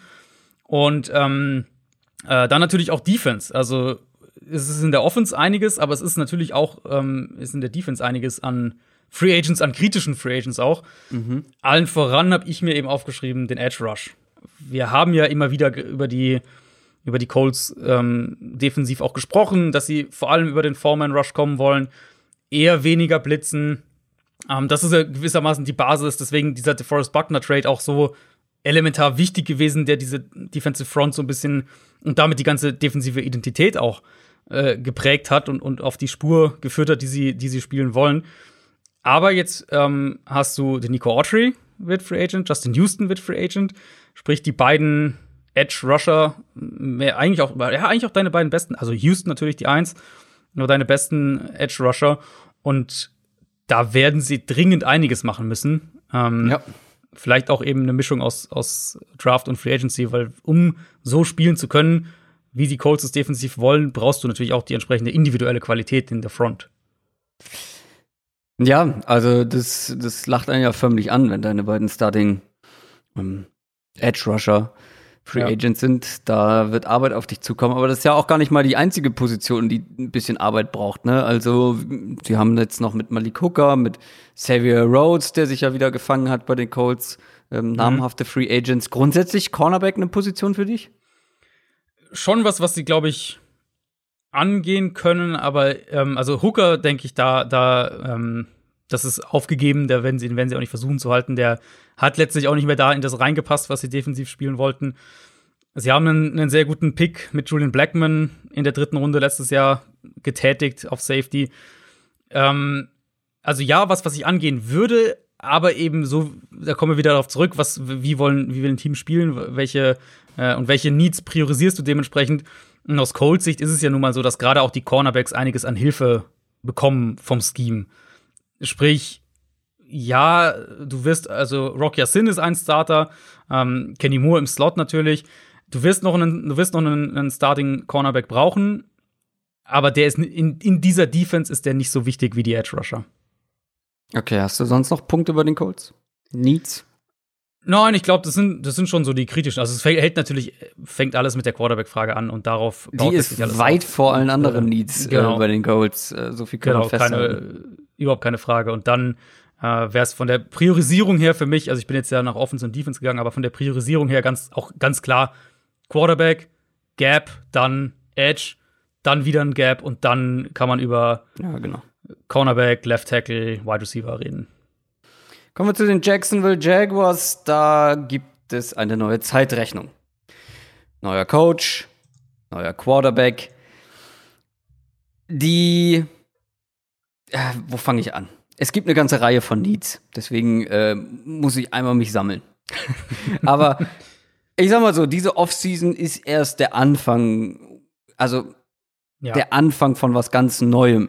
Es liegt natürlich daran, dass du vermutlich einen Rookie-Quarterback bekommen wirst. Und dem musst du, glaube ich, erstmal sehr, sehr gute Umstände bereiten. Natürlich gäbe es in der Defense ganz viele Needs, aber das ist so eins dieser Teams, wo ich sage, okay, Defense kannst du vielleicht erstmal so ein bisschen, nicht komplett hinten anstellen, aber du musst, glaube ich, erstmal deinem Rookie-Quarterback, deinem jungen Quarterback gute Umstände hm. liefern. Du wirst in diesem kommenden Jahr, in dieser kommenden Saison noch kein Contender werden mit den Jaguars. Also ja. äh, dafür sind es einfach zu viele Löcher. Ich habe deswegen auch die Offensive Line beziehungsweise Offensive Tackle an Nummer eins bei mir.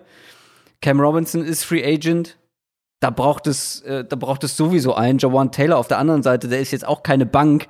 Und das ist freundlich ausgedrückt, denn Jawan Taylor ist der Offensive Tackle mit den meisten zugelassenen Pressures in der ganzen NFL und hat zehn mhm. mehr zugelassen als der Drittplatzierte in dieser Kategorie. Also ähm, beide Tackle-Positionen sind kritisch. Ein guter Tackle wird auf jeden Fall schon mal helfen. Was halt eben mit Jawan Taylor, einen jungen Spieler, der sich auch noch entwickeln kann. Den will ich jetzt noch nicht verbrennen. Ähm, dann Passcatcher tatsächlich, habe ich mir aufgeschrieben, ja. weil klar, DJ Chuck und LaVisca Chenault, mit denen kannst du arbeiten, aber Keelan Cole, Chris Conley und Didi Westbrook alles Free Agents, da brauchst du auf jeden Fall Tiefe. Ich glaube, DJ Chuck hat schon das Potenzial für eine Nummer 1. LaVisca Chenault ist so deine All-Around-Waffe, mhm. auch gerne im Slot. Aber trotzdem brauchst du dann noch eine gute Nummer 2, weil DJ Chuck wird, glaube ich, nie eine richtig gute Nummer 1, wenn man versteht, was ich meine. Also du brauchst eine gute Nummer 2, um das aufzufangen. Und ja. wenn ich Passcatcher sage, zähle ich halt auch Tight End mit dazu. Also ja. Da brauchst du, glaube ich, auch noch mal ein Upgrade. Tyler Eifert ist da, glaube ich, nicht die Antwort langfristig. Das alles musst du, glaube ich, erstmal angehen, bevor du dich der Defense zuwendest. Ähm, und da gibt es wirklich viel zu tun. Auch hier aber der Hinweis, es gab viele Verletzte. Natürlich CJ Henderson, Erstrunden-Pick letztes Jahr. Josh Allen war lange Zeit verletzt. Trotzdem, auch hier so ein bisschen die Frage wie bei den Texans, was musst du nicht adressieren in der Defense? Also Cornerback ist nach wie vor ein Thema bei den Jaguars. Äh, Interior Defensive Line habe ich mir aufgeschrieben. Safety habe ich mir aufgeschrieben. Mhm. Trotzdem für mich, wenn man, wenn man jetzt auf die Priorisierung guckt, erst, ich nenne ihn jetzt einfach mal, Trevor Lawrence, die bestmöglichen Umstände bieten. Und dann guckst du mal, was du noch in der Defense diese Offseason machen kannst. Und dann baust du da drumherum was auf. Aber ich glaube, ich würde so priorisieren. Ja, also gehe ich voll mit. Du musst in meinen Augen davon ausgehen, dass sie eben einen Quarterback an 1 auch draften. Ähm, ist die wichtigste Aufgabe für diese Franchise dann über die nächsten drei Jahre diesen Quarterback zu entwickeln. Und dafür musst du eben bestmögliche Umstände äh, kreieren. Deswegen Left Tackle gehe ich voll mit, Pass Catcher gehe ich voll mit. Äh, auch selbst, also selbst du hast ja gesagt, Chark und, und LaVisca Chenault, das ist schon ganz okay. Tyler Eifert ist okay. Aber du brauchst ja eigentlich in der heutigen NFL brauchst du eigentlich drei, in meinen Augen, wirklich gute Waffen und dann noch Tiefe dahinter, um, um wirklich eine, äh, eine gefährliche Offense aufzuziehen. Äh, über, ähm, klar, es gibt Ausnahmen, also ähm, müssen wir nicht drüber reden, aber in der, so als grobe Faustregel ungefähr drei Waffen, wo du wirklich sagst, das sind ähm, Spieler, die einen Unterschied machen können, mit dann noch entsprechender Tiefe dahinter. Und die, die Jaguars haben ja aktuell beides nicht. Also sie haben äh, vielleicht zweieinhalb gute Waffen, so kann man es vielleicht ja. sagen, und keine Tiefe dahinter. Also sprich, da müssen sie ähm, auf jeden Fall was machen. Und genau, das wäre dann Priorität Nummer eins. Ich bin tatsächlich auch gespannt, was sie in einem potenziellen Gardner Minshew Trade bekommen könnten. Das wäre jetzt so was, also wenn wir von von Off-Season Needs und, und was die Teams angeht und so weiter, äh, wäre das was, was ich jetzt halt angehen würde aus Jaguars Sicht. Jetzt versuchen, Gardner Minshew zu traden, bevor Free Agency anfängt. Ähm, also da was einzutüten natürlich, bevor Free Agency anfängt. Offiziell werden könntest du dann erst später. Glaubst du nicht, Weil, dass sie, glaubst du nicht, dass sie den erstmal halten? Ähm, Ja, das, das wäre halt, glaube ich, ein krasser Value-Verlust dann, weil wenn du, also ihn zu traden, schon nachdem du Trevor Lawrence an eins gepickt hast, lässt sein Value wahrscheinlich schon runterfallen. Und wenn er dann ein Jahr auf der Bank saß oder irgendwie zwei Spiele gestartet hat und dann auf der Bank saß, ähm, dann ist der Value, glaube ich, noch weiter unten. Und jetzt hast du eben einen, eine Situation, ich musste eben gerade bei den Jaguars an den, an den Nick Foles-Trade denken letztes Jahr, der halt immer noch einen Viertrunden-Pick eingebracht hat, obwohl er einen, einen üblen Vertrag, ja, oder so übel nicht, aber einen, einen vergleichsweise teuren Vertrag äh, hatte. Und Minshew, der in meinen Augen sowieso der bessere Quarterback ist als Foles, ähm, der über die nächsten beiden Jahre bei einem, äh, einem Capit von, von irgendwie jeweils unter einer Million Dollar hätte, das fände ich halt als Team, das vielleicht eine, eine Lösung, eine einigermaßen schnelle Übergangslösung braucht. Jetzt nicht unbedingt einen, der direkt ein, ein Titelfenster aufmacht, aber einer, der halt ähm, gut spielen kann und in einem guten Team funktioniert. Ich muss so an Washington zum Beispiel denken. So ein, so ein Team, was halt einige ganz gute Bausteine hat auf beiden Seiten des Balls, nicht direkt im Titelfenster ist und damit aber echt die Chance hätte, eine, eine super günstige Quarterback-Lösung für die nächsten zwei Jahre zu haben. Und wenn er sich noch entwickelt, dann kannst du ihn halten. Und wenn nicht, dann kannst du problemlos eine Alternative danach suchen. Ja, finde ich Ähm, Also, das wäre so was, was ich noch aus Offseason-Aufgaben erwähnen würde. Und ja, Defense hast du ja, äh, ich glaube, das meiste, was ich auch hier stehen hatte, Cornerback allen voran. Ähm, aber generell Secondary, eigentlich, also eigentlich ist es CJ Henderson in der Secondary und der Rest ist, äh, Ja. über den Rest muss man diskutieren. Genau. Du hast da ein paar junge Spieler, die sich noch entwickeln können, aber es braucht noch ein paar Mhm. mehr, die dann auch helfen können. Kommen wir zu den Kansas City Chiefs. Die haben eine erfolgreiche Saison gespielt. Nicht, nicht ganz so erfolgreich, wie es hätte sein können, haben den Super Bowl verloren. Die haben zwar nach wie vor ihren Top-Quarterback, ihre Top-Waffen, aber sie haben zum einen nicht viel Cap Space und zum anderen jede Menge namhafte oder wichtige Free Agents. Mhm.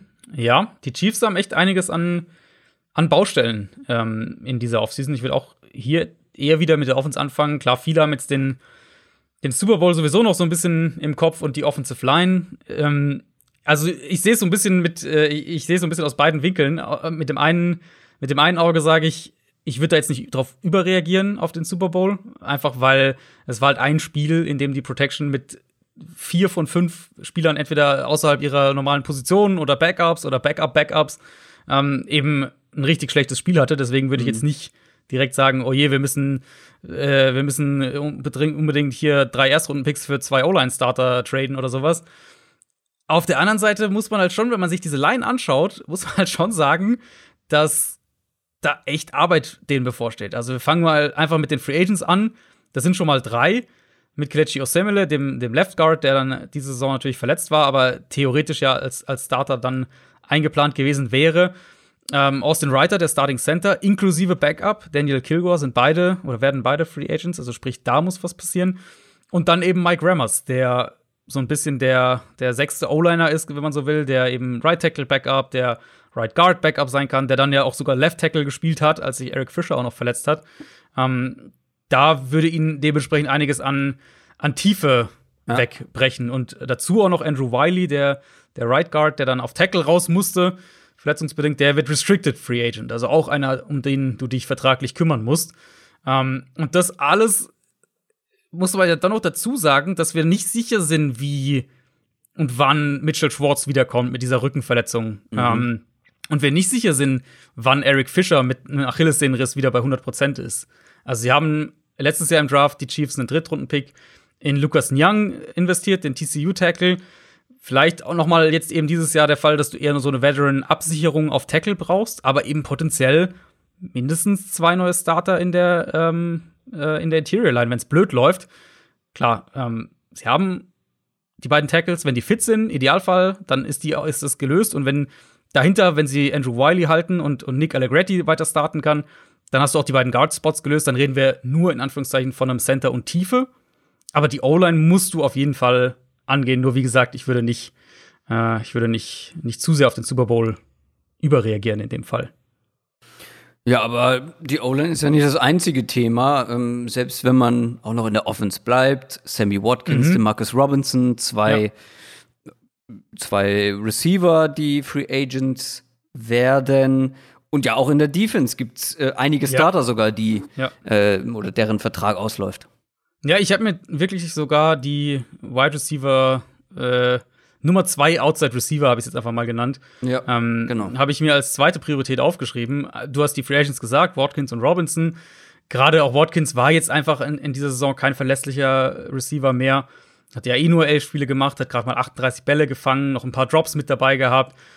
Und klar, Offensive Line war so das Thema im Super Bowl, aber im Kern bleibt für mich die Analyse gerade mit einer Offense, wie sie Kansas City hat und spielt und mit dem Quarterback, den sie haben, solange die Offensive Line Durchschnitt ist, reicht dir das. Ja. Weil die Offense über die Playmaker funktioniert. Und dann eben sowieso ganz viel, wir hatten es ja vor dem Super Bowl auch thematisiert, mit, mit Play-Action, mit Rollouts, mit Run-Pass-Options, sowieso schon per Design die Line jetzt nicht so in den, in den Mittelpunkt gerückt wird, geschweige denn natürlich Run-Game, was sie eh nicht viel machen. Ähm, deswegen für mich ein Takeaway wirklich, was ich eben auch schon mal bei den Jaguars ange angesprochen hatte, ein Takeaway aus der Saison generell war einfach, dass du drei, ähm, drei verlässliche Playmaker brauchst. Und die Chiefs hatten halt zwei herausragende mit, mit Kelsey und Hill. Aber so diese konstante Nummer drei Kraft dahinter, die fehlt. Und für mich ist es im, im Fall von Kansas City ist es eben ein klassischer Outside Receiver, der, da rede ich jetzt nicht davon, dass sie irgendwie Alan Robinson in diese Offense holen. Das, ähm, das wäre finanziell natürlich nicht zu machen. Ähm, aber eben einen Receiver, der diese Rolle ausfüllen kann und der auch eins gegen eins dann Outside gewinnen kann. Das für mich sehe ich als eine relativ hohe Offseason-Priorität für die Chiefs, weil eben in dieser Rolle sehe ich einen Nicole Hartman einfach nicht, der ein super Gadget-Spieler ist, der auch, glaube ich, in der Offense immer, immer Schaden anrichten kann, immer Plays machen kann, aber der nicht diese Rolle ausfüllt.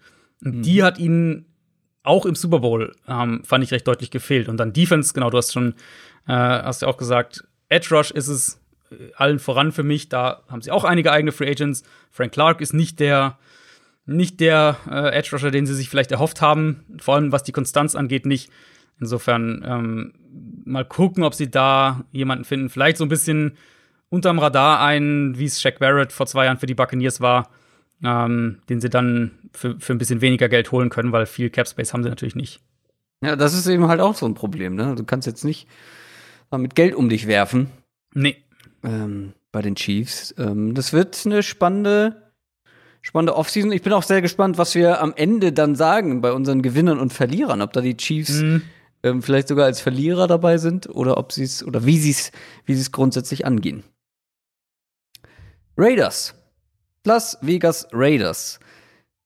Ah, die quälen mich ein bisschen.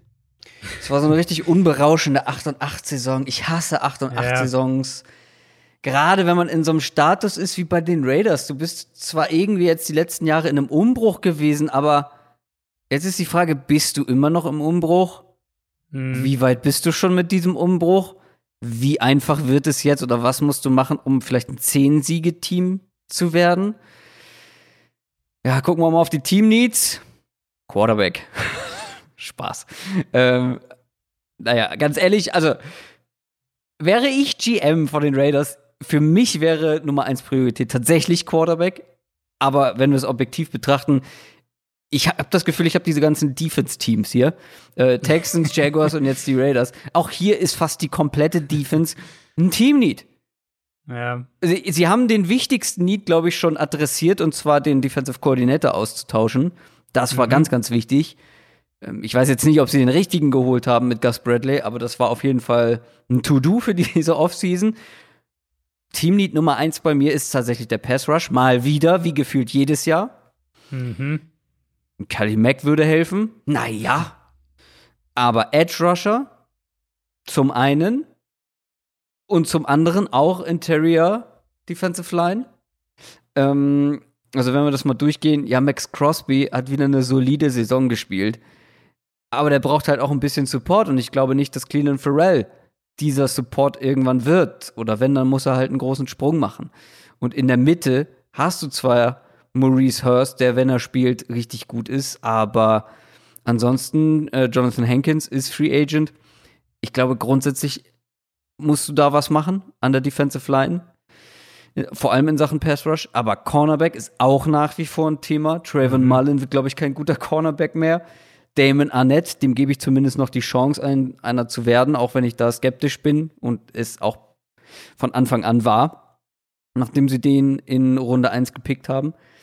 Aber was ich hier halt auffallend finde, ist, wenn wir wieder von Pass Rush und Cornerback sprechen bei den Raiders, das sind die zwei Positionen, die jetzt seit drei Jahren, glaube ich, die Top-Themen in dieser Folge sind, wenn es um die Raiders immer, geht. immer rein investiert haben. Genau, Im Endeffekt. das habe ich mir auch aufgeschrieben. Trotz ein Haufen hoher Picks.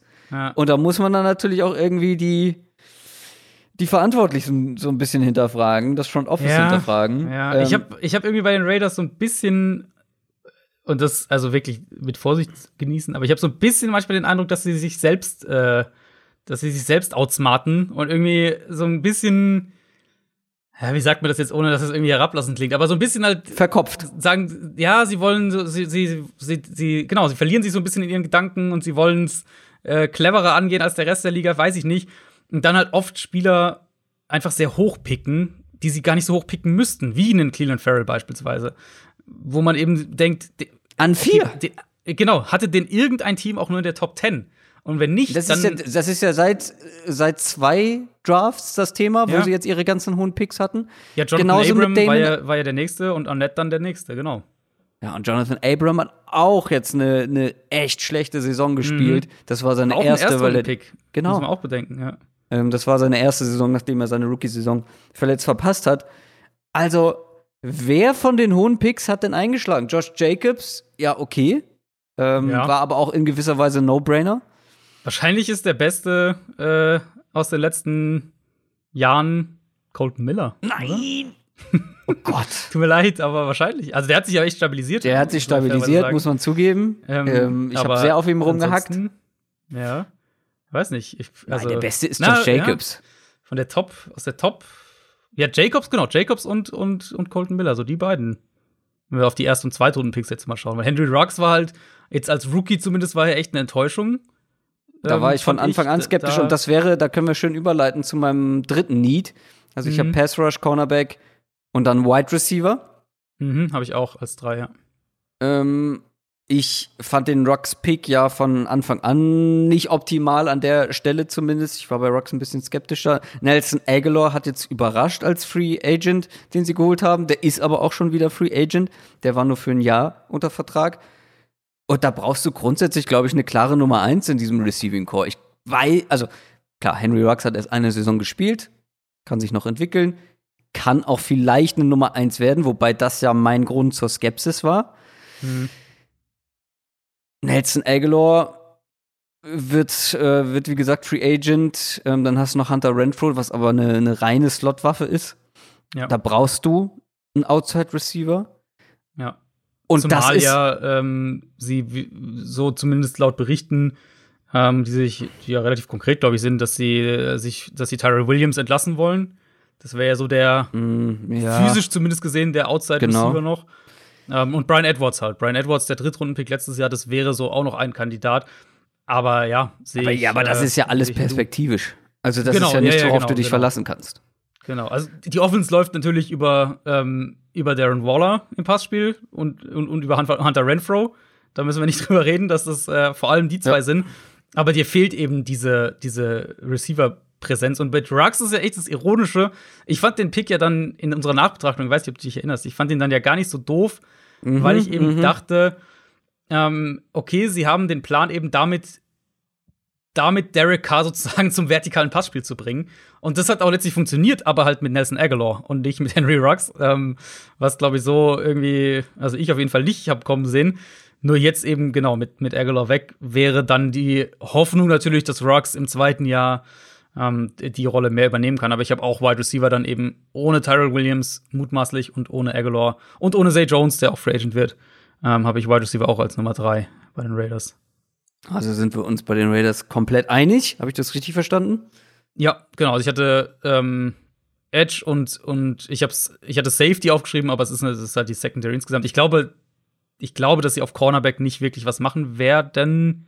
Zumindest nicht, was die Starter angeht.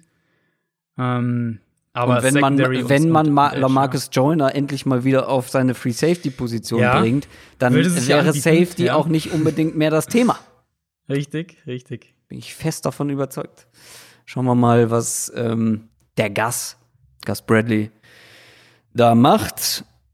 kommen wir zu den Chargers. Wir haben noch ein paar Teams vor uns, unter anderem eben die Chargers aus Los Angeles. Auch hier gibt es einen kleinen Neuanfang mit neuem Coach. Man hat den jungen Quarterback. Man hat aber viele Top-Spieler auf einigen Positionen. Wir haben schon häufig drüber gesprochen jetzt bisher. Äh, ich bin sehr gespannt auf die Chargers nächstes Jahr, aber die haben zumindest eine riesige Baustelle. Mhm. Die haben eine sehr große Baustelle und das ist natürlich die Offensive Line und die ist in dem Fall wirklich so groß, dass ich sie in äh, meine Needs 1 und 2 aufgeteilt habe, nämlich einmal äh, Interior Line und Offensive Tackle. Weil ich finde halt tatsächlich, du musst quasi die ganze Line austauschen, ehrlicherweise. Und ähm, das beginnt, oder man kann ja die, die Überleitung machen mit, mit der Mike Pouncey News, der eben seine Karriere beenden wird. Ähm, dann Free Agents. Dan Feeney, der Left Guard, wird Free Agent. Dann Forrest Lamp dahinter. Kader Tiefe wird, wird Free Agent. Und ähm, Sam Tavy wird Free Agent. Alles 2017er Draftpicks gewesen. Sprich, allein schon von dem her musst du was machen. Du brauchst mindestens einen neuen Starting Center, du brauchst einen neuen Starting Left Guard und eigentlich auch einen neuen Starting Tackle, ehrlicherweise. Oder zumindest eben tiefer. Also wir reden schon mal von so zweieinhalb Positionen. Ähm, und wenn wir dann eben noch auf die Tackles schauen, als wäre, wie gesagt, meine Nummer zwei, dann kommen wir ja erst dazu, dass sie eigentlich auch auf Tackles Upgrades bräuchten. Bulaga ist okay, war jetzt auch wieder oft verletzt. Das ist halt so das, was ihn begleitet und ähm, wird ihn wahrscheinlich auch weiter begleiten. Dementsprechend auch hier noch mal Kadertiefe, wichtiger, wichtiger Punkt, gerade auch, auch auf Tackle. Ähm, weil die einfach so viel in der, in der Line machen müssen, schätze ich, nimmst du Belager noch ein Jahr in Kauf. Aber Trey Pipkins ist nicht gut. Tevi dann, der diese Saison eben auf Left Tackle gespielt hat, der wird, wie gesagt, Free Agent und ich würde den auch nicht, äh, nicht behalten. Also, wenn wir bei den Bengals davon reden, dass die eben um Joe Burrow und, und für Joe Burrow in, in dieser Offseason investieren müssen, dann Punkt 1 gilt es natürlich auch für die Chargers mit Justin Herbert. Und Punkt zwei, in meinen Augen kann man echt argumentieren, dass der Need in der Offensive Line noch mal eine Ecke dramatischer ist bei den Chargers als bei den Bengals, so schlecht Cincinnati da auch war. Ähm, und Herbert stand halt einfach viel zu viel unter Druck in der vergangenen Saison. Fast 40 Prozent von seinen Dropbacks unter Druck. Ähm, natürlich viel, viel zu viel, überhaupt keine Frage. Er hat super gespielt gegen Pressure, hatte die meisten Yards gegen, äh, gegen Druck, hatte die zweitmeisten Touchdowns, hatte aber nur relativ wenige Turnover, nur zwei Interceptions gegen Druck, also weniger als wirklich die Superstar-Quarterbacks in der NFL. Das ist aber schwer aufrechtzuerhalten. Und das willst du ja auch nicht, dass dein junger Quarterback das Jahr für Jahr Eben. so ausgleichen muss. Deswegen Offensive Line und zwar in meinen Augen, also drei neue Starter für mich sind eigentlich das Minimum, was ich von den Chargers in der in Ja, das sagst du so einfach, aber das ist ja, ja ein bisschen wie mit den Quarterbacks. Es gibt ich mehr weiß, Teams, ja. die ja. Äh, äh, Upgrades brauchen, als es Upgrades gibt. Die gute Nachricht ist, dass so, so, so weit kann ich schon mal vorausgreifen. Es ist eine gute Offensive Line Draftklasse. Tackle ist gut, gibt mehrere gute Center. Da sollten sie eigentlich, wenn was in der Free Agency nicht klappt, zumindest mal im Draft angehen können. Und klar, dann ist halt die Frage, bist du bereit für einen der Tackles, die vielleicht auf den Markt kommen? Ist auch immer die Frage, wer davon wirklich auf den Markt kommt. Aber bist du bereit, dann da entsprechend zu investieren? Wir kommen nachher noch zu den Steelers. Ähm, Alejandro Villanueva zum Beispiel wird Free Agent, der Left Tackle von den Steelers. Wenn der auf den Markt kommt, bist du bereit, für den zu investieren. Wenn Daryl Williams, den wir gerade schon hatten bei den Bills, wenn der auf den Markt kommt, bist du bereit, für den zu investieren. So das ist dann, da musst du halt irgendwo dann an dem Punkt im Zweifelsfall die anderen Teams auch überbieten einfach. Ja, das waren deine ersten beiden Leads, aber es gibt ja auch noch einen dritten Lead. Ähm, genau. Hunter, Hunter, Henry ist in der Offense noch ein namhafter ja, Free Agent. Das, genau, relativ leicht zu sagen, wenn sie Henry verlieren. Ähm, Dieses dann, Tight End, klar. Genau, dann, dann müssen sie natürlich Tight End-mäßig was machen, weil ja dahinter auch Virtual Green noch Free Agent wird. Also dann haben sie auf End echt nicht viel. Sprich, das wäre dann auch eine, eine größere Baustelle. Und dann habe ich mir den Edge Rush eben noch aufgeschrieben, wo ja Melvin Ingram nun mal Free Agent wird. Mhm. Es ist eine neue Defense, insofern ähm, würde ich nicht ausschließen, dass sie, dass Brandon Staley vielleicht eher wieder über die Secondary aufbauen will und vielleicht eher noch was Richtung ähm, Richtung Defensive Back macht, statt jetzt Geld in, in einen zweiten Edge Rusher zu, zu stecken. Aber klar, äh, davon ausgehend, dass Melvin Ingram geht, hast du erstmal eine Lücke gegenüber von Joey Bosa. Ja, du hast doch hier ähm, Nwosu. Mhm. Chenna Nwosu, wenn ich ihn mhm. richtig ausspreche. Ich weiß noch, der hat letztes Jahr, glaube ich, eine richtig ja, gute ja. Saison gespielt. Ich gucke jetzt gerade mal, wie es diese Saison war. Ich vermute ehrlicherweise auch, dass der eine größere Rolle dann einnimmt im Sinne von, sie sagen, wir, wir müssen, wir müssen nicht, wir haben Bosa, wir haben in der Mitte Jerry Tillery, in dem wir den Erstrunden-Pick gesteckt haben. Wir können auf dem zweiten Edge-Rusher-Spot ein bisschen weniger Qualität in Kauf nehmen und dafür eben mehr noch vielleicht in die Secondary stecken. Ja, hat wieder nicht so wahnsinnig viele Snaps gespielt.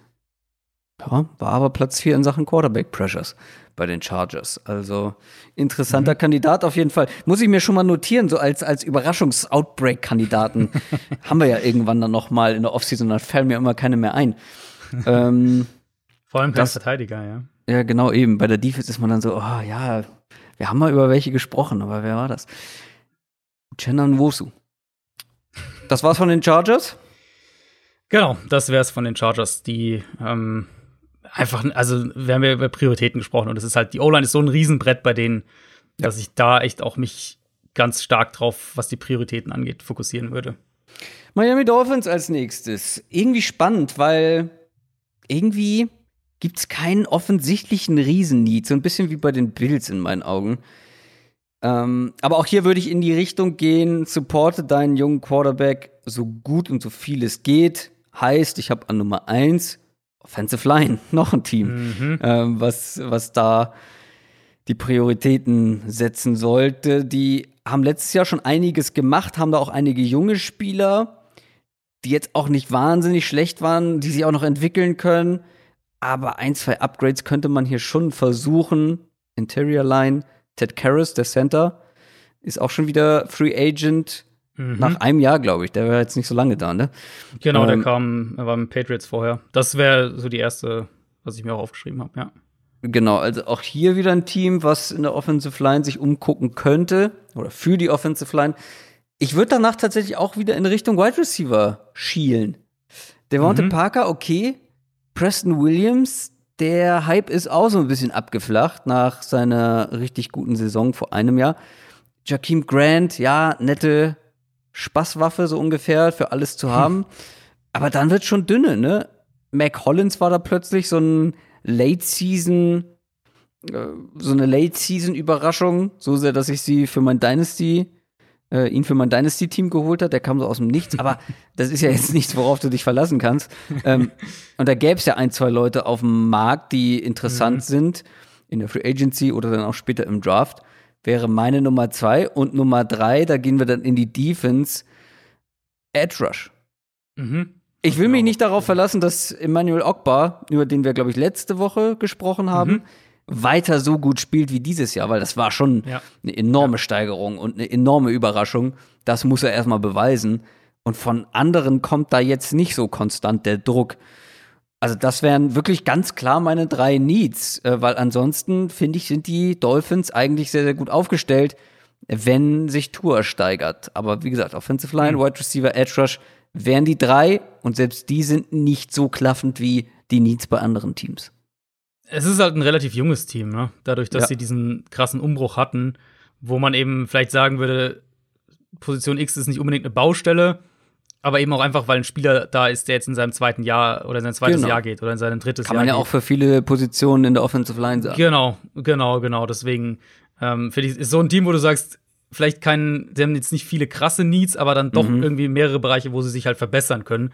Und du hast die, also ich habe die, die Prioritäten tatsächlich auch hier ganz genauso. Ich habe Offensive Line als erstes, wo ich vor allem noch mal sagen würde, dass die Line schon deutlich schwächer war, wenn sie nicht Fitzpatrick hinter sich hatte, hm. mit seinem schnellen Release, mit der Erfahrung mhm. natürlich, was, was Protections angeht, was Blitzer angeht und so weiter. Ähm, also sprich, du musst in der Line auch besser spielen, wenn Tour jetzt dann, wovon wir ja ausgehen, der, der Vollzeit-Starter sein wird. Ähm, sprich, vielleicht, also Center, Center klar, darf, wenn sie Ted Karras nicht halten, dann brauchst du einen Starting Center.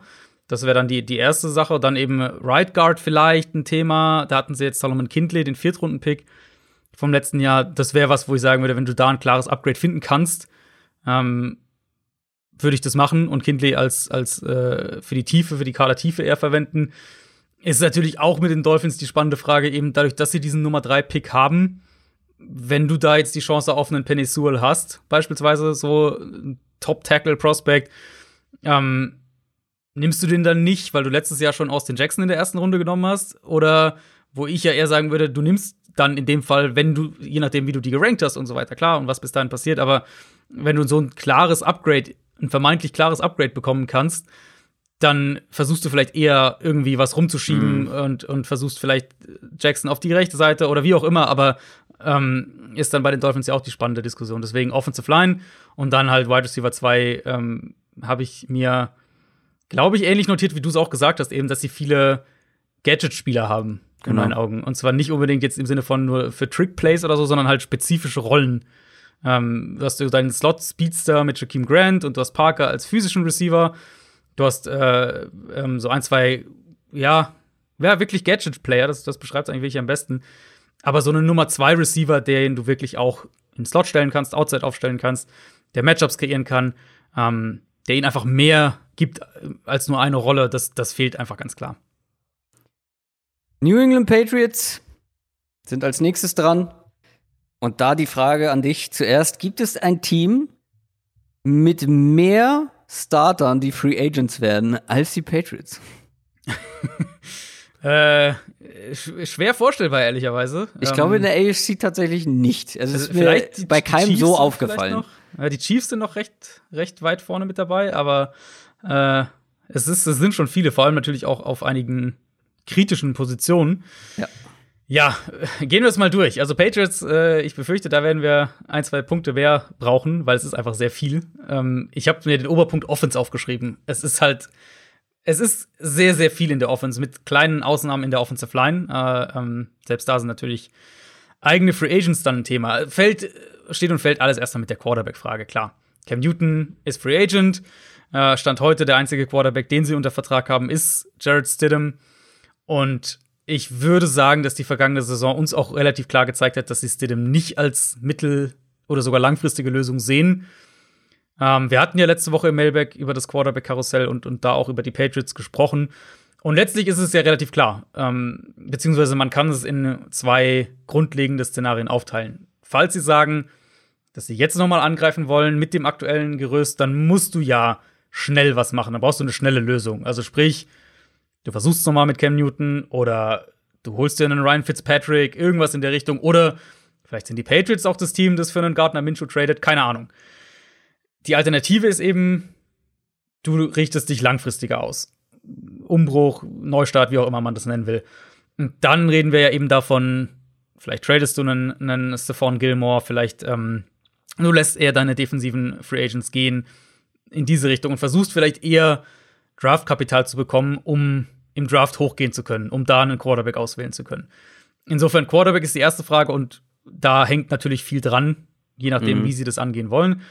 Dann habe ich mir Wide Receiver als zweites aufgeschrieben. Äh, Quarterback ist eben die Weichenstelle, weichenstellende Entscheidung, äh, was das Team insgesamt angeht.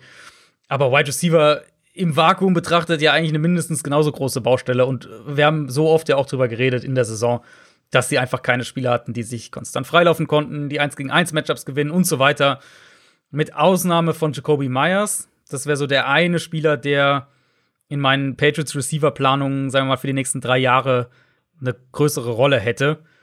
Aber Julian Edelman wird im Mai 35. Der sollte maximal Nummer drei sein in deinen Planungen.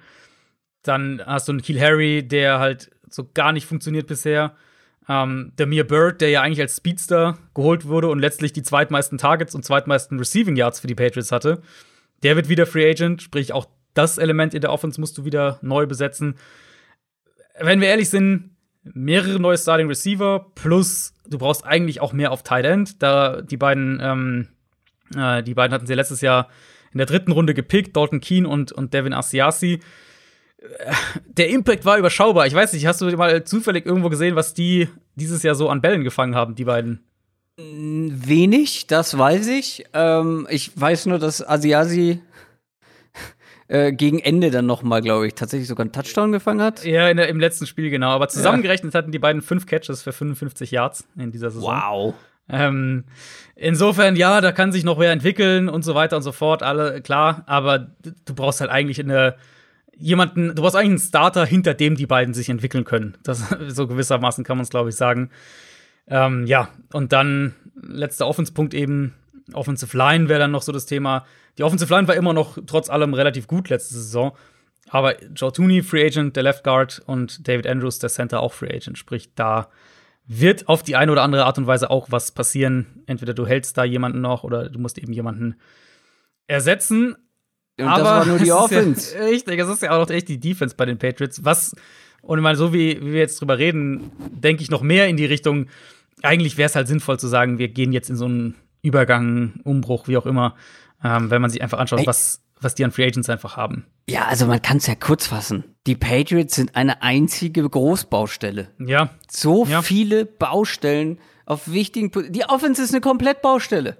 ja. Und die Defense halt auch zum Teil. Ne? Selbst deine, selbst deine beiden äh, Matchup-Running-Backs sind ja auch beide Free Agent, Rex Burkett und James White. Also selbst die Rollen musst du potenziell neu besetzen. ja, du hast JJ Taylor. Das ist natürlich Richtig, eine ja. maßlos unterschätzte Waffe. Das stimmt. Ähm, ja, aber du hast vollkommen recht. Die komplette Offense ist eine Großbaustelle. Und dann reden wir ja wieder, wenn ich jetzt fair bin und in meiner Analyse konstant bleibe, reden wir ja wieder davon, das kannst du nicht in einer Offseason äh, reparieren. Ja. Das ist Ja, ja. also nahezu ausgeschlossen, wenn du nicht unfassbare Glückstreffer in mehreren Positionen landest. Und hier Ähm, muss man, hier ja. muss man auch mal die weit verbreitete, ja, die Patriots wissen, was sie tun, ähm, Floskel hinterfragen, weil wir haben letzte Offseason schon darüber gesprochen, dass man eigentlich was auf Wide Receiver machen müsste. Ne? Und äh, Mhm. dann wurdest, wurdest du bestraft, letztendlich. Ich, hab, ich weiß noch, wie ich nach dem Draft die Patriots als Verlierer hatte und gesagt habe, wir können nicht die Packers dafür kritisieren, dass man mit Need auf Ja. Wide Receiver keinen Wide Receiver in dieser herausragenden Wide Receiver Klasse nimmt, aber die Patriots nicht. Und letztendlich wurden sie dafür bestraft. Sie haben einige falsche, also ich bin nach wie vor der Meinung, das war ein unglaublich schlechter Draft. Ähm, nach einem Jahr wurde ich bestätigt. Mal gucken, wie sich das entwickelt. Aber trotzdem, also die Patriots haben richtig Arbeit vor sich. Und ich bin echt gespannt, wie sie das angehen und wie lange Bill Belichick, ja, also wenn Bill, Bill Belichick muss jetzt eigentlich sagen, okay, ich will noch mal einen kompletten Neuanfang starten. Oder Ja, ich möchte bereit dafür sein. Es ist irgendwie jetzt, ich meine, ich habe ja natürlich die Patriots vorbereitet und habe das alles nachgeschaut und, und mir zusammengeschrieben, aber je mehr ich jetzt so drüber rede, desto mehr ist halt in meinem Kopf, es ist halt eigentlich, ist es ja fast alternativlos, einen, einen Umbruch Ja. einzuleiten. Und eigentlich ist es ja, es ist, es wäre zumindest so unwahrscheinlich, dass du das innerhalb von ein bis zwei Jahren gefixt bekommst. Ähm, Also bei ja anderen eigentlich- Teams wären wir skeptisch, dass sie das schaffen. Sehr Richtig. skeptisch. Richtig. Das heißt, eigentlich müsstest du ja jetzt sagen, die Assets, die wir noch haben, und das ist allen voran Stephon Gilmore, die wandeln wir lieber in Draftkapital um, weil bis wir wieder konkurrenzfähig sind, ist der entweder schon weg äh, oder sozusagen ist über seinen Zenit dann hinaus. Deswegen, ja, eigentlich, eigentlich müsste das schon der Weg sein. Die Frage ist halt, ob Belichick das will. Ja. Oder er macht jetzt den Grundbaustein dafür und übergibt dann an. Ähm, ja, aber was wäre der? Das wäre dann wahrscheinlich versuchen, dieses Jahr für einen Quarterback hochzugehen, würde ich denken, im Draft. Genau. Ja, glaube ich auch. deine O-Line zusammenhalten und einen Quarterback holen. Ja. Ja. New York Jets, die hatten gar keine gute Saison und deshalb beginnt auch da eine neue Ära mit einem neuen Coach, voraussichtlich auch mit einem neuen Quarterback. Aber auch hier einigen Baustellen. Und ich fand die tatsächlich ein bisschen schwer zu ranken, diese Baustellen. äh, da musste ich sehr hin und her überlegen und bin letztendlich bei der Nummer eins, bei ja, der Nummer eins in Sachen Team Needs geblieben, wie schon die letzten Jahre eigentlich. Edge Rush. Hm. Weil den gibt's halt nach wie vor nicht. Ja. Bester Edge Rusher. Weißt du, wer der beste Edge Rusher bei den, äh, bei den Jets war? So aus dem Kopf Äh. nach, nach Pressures gemessen? nach Pressures gemessen wahrscheinlich. Ich bin gerade auf der Depth Chart und ich. Äh, Ja, guck mal, es ist echt. Cheate mal Terrell mit dem. Depth Chart. Terrell Basham, schätze ich, ne? Das Terrell Basham sagen. war der beste Pass Rusher. ähm, ich bin mir sicher, den Namen haben viele von euch noch nicht einmal gehört. Ähm, hatten, der ich hat, weiß, dass wir einmal in der Folge, in der Preview-Folge, äh, hatte ich den mal thematisiert. Das war irgendwo, also irgendwo so tiefe Regular Season. Mhm. Ähm, aber ja, äh, völlig zu Recht. Also, also hast völlig recht. 32 Pressures in 16 Spielen. Ähm, Das macht Platz 47 in der ganzen NFL und das reicht halt nicht für den Mhm. Nummer 1 Pass Rusher eines Teams. Pass Rush, Edge Rush nach wie vor, auch wenn sich die ähm, Interior Defensive Line gesteigert hat, muss man auch ganz klar sagen. Quinnen Williams entwickelt sich so langsam Mhm. oder hat sich entwickelt. Aber nach wie vor, die Außen, für mich das Thema schlechthin. Ähm, Inside Linebacker ist ein Thema für mich. Da hat man mehrere Free Agents und auch bisher keine guten Leistungen bekommen. Ähnlich so ein bisschen wie bei den Browns vorhin. Ja, willst du überhaupt mit irgendwem von denen verlängern? Cornerback, auch unverändert. Ich habe das Gefühl, wir reden bei den Jets immer über die gleichen Sachen. Und gleichzeitig musst du halt dann auch sagen, ja, aber du hast jetzt einen jungen Quarterback, du musst auch hier eigentlich alles dafür tun, um dem die besten Umstände ja. zu geben. Und dann sprechen wir wieder von den gleichen Sachen. Offensive Line, Wide Receiver oder grundsätzlich Passcatcher. Brashad Perryman wird Free Agent. Du hast noch Denzel Mims und Jamison Crowder. Ähm, da bist du grundsätzlich eigentlich gar nicht schlecht aufgestellt. Ähm, da ist nach wie vor die Frage nach einem äh, Pass-Catching Tight End. Wird das irgendwann noch mal Chris Herndon oder nicht? Mhm. Und trotzdem sind meine Top Needs für die Jets nach wie vor Edge Rush, Linebacker, Cornerback, Cornerback vor allem ja auch. Und dann hast du ja da auch noch äh, kritische Free Agents wie Marcus May zum Beispiel, den Safety. Richtig. Oder Brian Poole, Richtig. was ja. eigentlich, glaube ich, dein, oder das sind, glaube ich, deine besten Spieler in der Secondary ja, gewesen der, ja. letztes in Jahr. In der ganzen, ganzen Defense wahrscheinlich mit, mit Quinn Williams zusammen. Genau. Also ah, so, so viele Baustellen. Du musst eigentlich was in der Offense machen, weil du eben mutmaßlich einen jungen Quarterback bekommst. Mhm. Aber du musst halt auch ganz viel in der Defense machen. Ja. Und ähm, Offensive Line habe ich eben so nebenbei gesagt. Äh, Pro Football Focus hat ausgerechnet, dass bei fast 30 Prozent der Dropbacks haben sie in unter 2,5 Sekunden Pressure zugelassen. Und das ist der mhm. schlechteste Wert der ganzen Liga. Und bei dem Rest, also bei den 70 Prozent, frage ich mich, waren wahrscheinlich dann so alle Screens, wo der Ball eh schneller rausgegangen ist. Äh, und das hilft natürlich auch nicht dem Laufspiel. Ähm, nicht unbedingt. Mhm. Und da ist dann auch Running Back ähm, eine Baustelle. Ja. Auf jeden Fall. Ja, also es gibt sehr, sehr viel zu tun. Ja, es ist äh, wirklich so ein Team wie ähm, die Bengals letztes Jahr, wie die Cardinals vor zwei Jahren. Wie die Jaguars die, dieses Jahr so. Genau, die Jaguars dieses Jahr. Wobei ich bei den die Jaguars finde ich haben sogar dann noch im Vergleich ein paar mehr schon ein paar mehr junge ja, Spieler. Ja, das stimmt. Sie haben so ein, zwei kannst. Top oder äh, po potenzielle Top-Waffen. Genau, stimmt. genau. Ähm, aber das sind halt einfach Teams, die nicht umsonst den Nummer 1 oder Nummer 2 Pick jeweils in, in ja. den Drafts hatten, weil die halt die, die Kader wirklich so schlecht sind. Ähm, und du halt äh, eben dann auch viel Arbeit reinstecken musst. Du hast ja bei den Bengals vorhin schon gesagt. Und das trifft für mich halt auch auf die Jets zu. Du hast äh, die Baustellen. Ich habe die Baustellen ein klein bisschen anders sortiert. Ich habe Cornerback, ähm, Cornerback und Edge ungefähr auf Augenhöhe gesetzt. Einfach eben, weil Brian Poole Free Agent wird, der Slot Corner, der halt der beste Cornerback ist. Und du, also von mir aus, Bryce Hall gibst du noch eine Chance. Ähm, ich glaube, der kann auch perspektivisch noch was werden.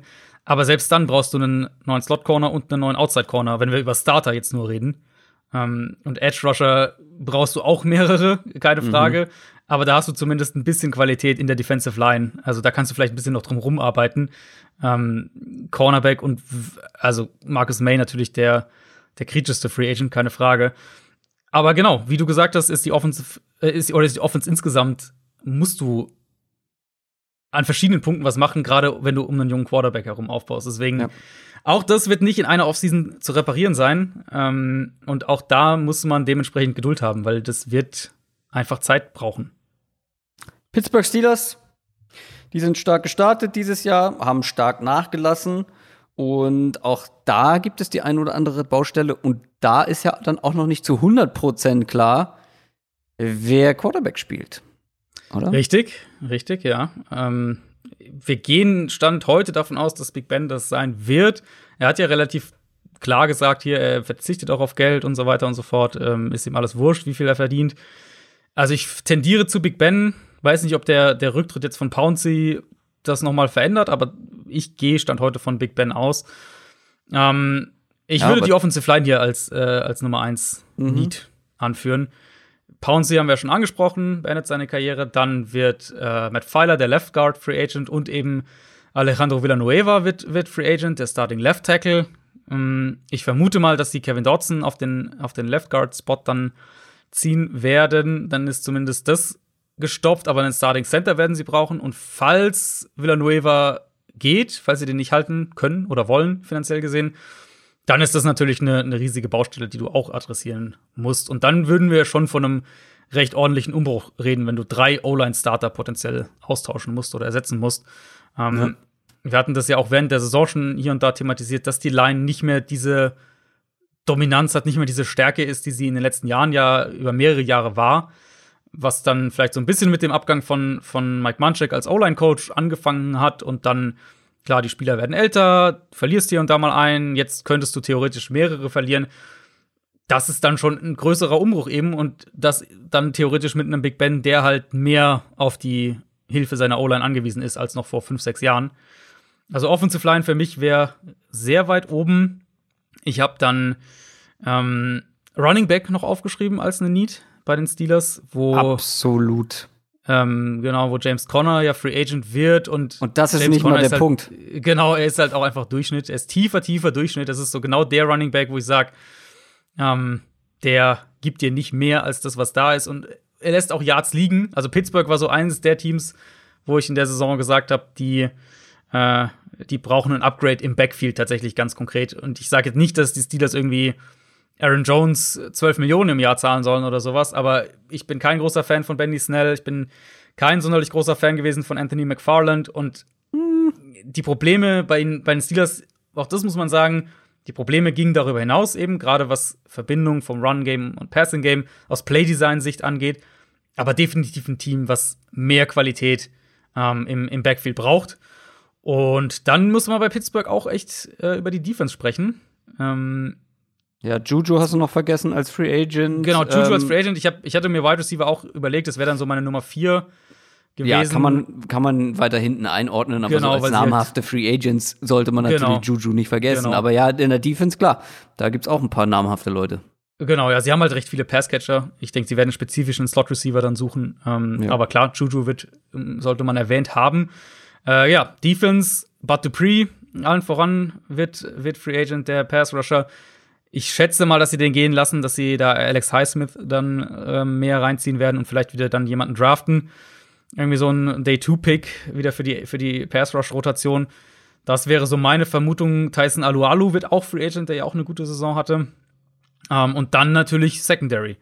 Äh, Mike Hilton, Cornerback, Cam Sutton, Cornerback, zwei Spieler mit Starter, äh, Starter-Fähigkeiten werden Free Agent. Insofern, da musst du schon auch einiges machen, um ähm, ja, um zumindest eine, ein gewisses Level an Qualität aufrechtzuerhalten. Ob sie das wiederholen können, was sie letzte Saison hatten, das sei mal dahingestellt. Aber es sind schon einige klare Baustellen, die du halt da auch wiederum angehen musst.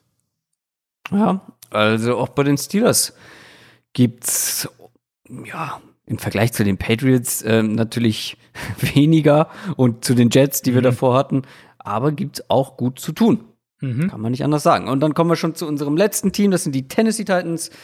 Die hatten eine gute Saison, waren 11 und 5. Trotzdem, eine der größeren Enttäuschungen der Saison war für mich die Titans Defense. Und ich glaube ja für Ja. dich auch, ne? Also, ähm, wo fangen wir da an in Sachen Needs? Also, das Clowny-Experiment hat nicht wirklich funktioniert. Der ist auch wieder Free Agent. Mhm. Du hast Harold Landry und Jeffrey Simmons, zwei junge, talentierte Spieler. Da musst du aber was drumherum bauen. Und deshalb ist für mich Nummer eins Need Edge Rush. Auch hier. Ja, ich habe äh, Edge und die Line so im Verbund als Mhm. eins, ja. Mm, Du musst da auf jeden Fall was machen. Ähm, das ist ganz klar.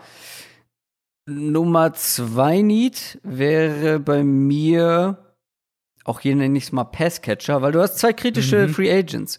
Corey Davis und Jono Smith, das sind einfach zwei ganz wichtige Teile deiner Offense, zwei wichtige Faktoren gewesen im vergangenen Jahr. Die sind beide Free Agent.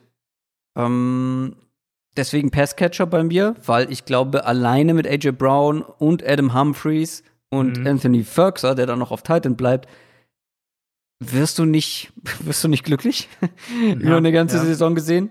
Ähm, ich kann mir aber sehr, sehr gut vorstellen, dass sie mindestens einen von den beiden halten werden. Davis Ähm, wird zu teuer, würde ich schätzen. Ich, Also genau, ich denk, wäre Davis auch eher bei Jono Smith. Und Nummer drei, Cornerback, habe ich bei mir aufgeschrieben, aber mit Fragezeichen.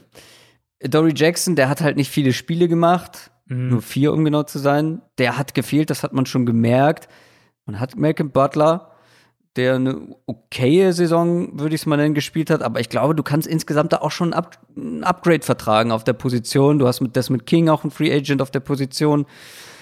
Ähm, Ja, aber ich finde, bei den Titans kannst du es auf diese Position runterbrechen.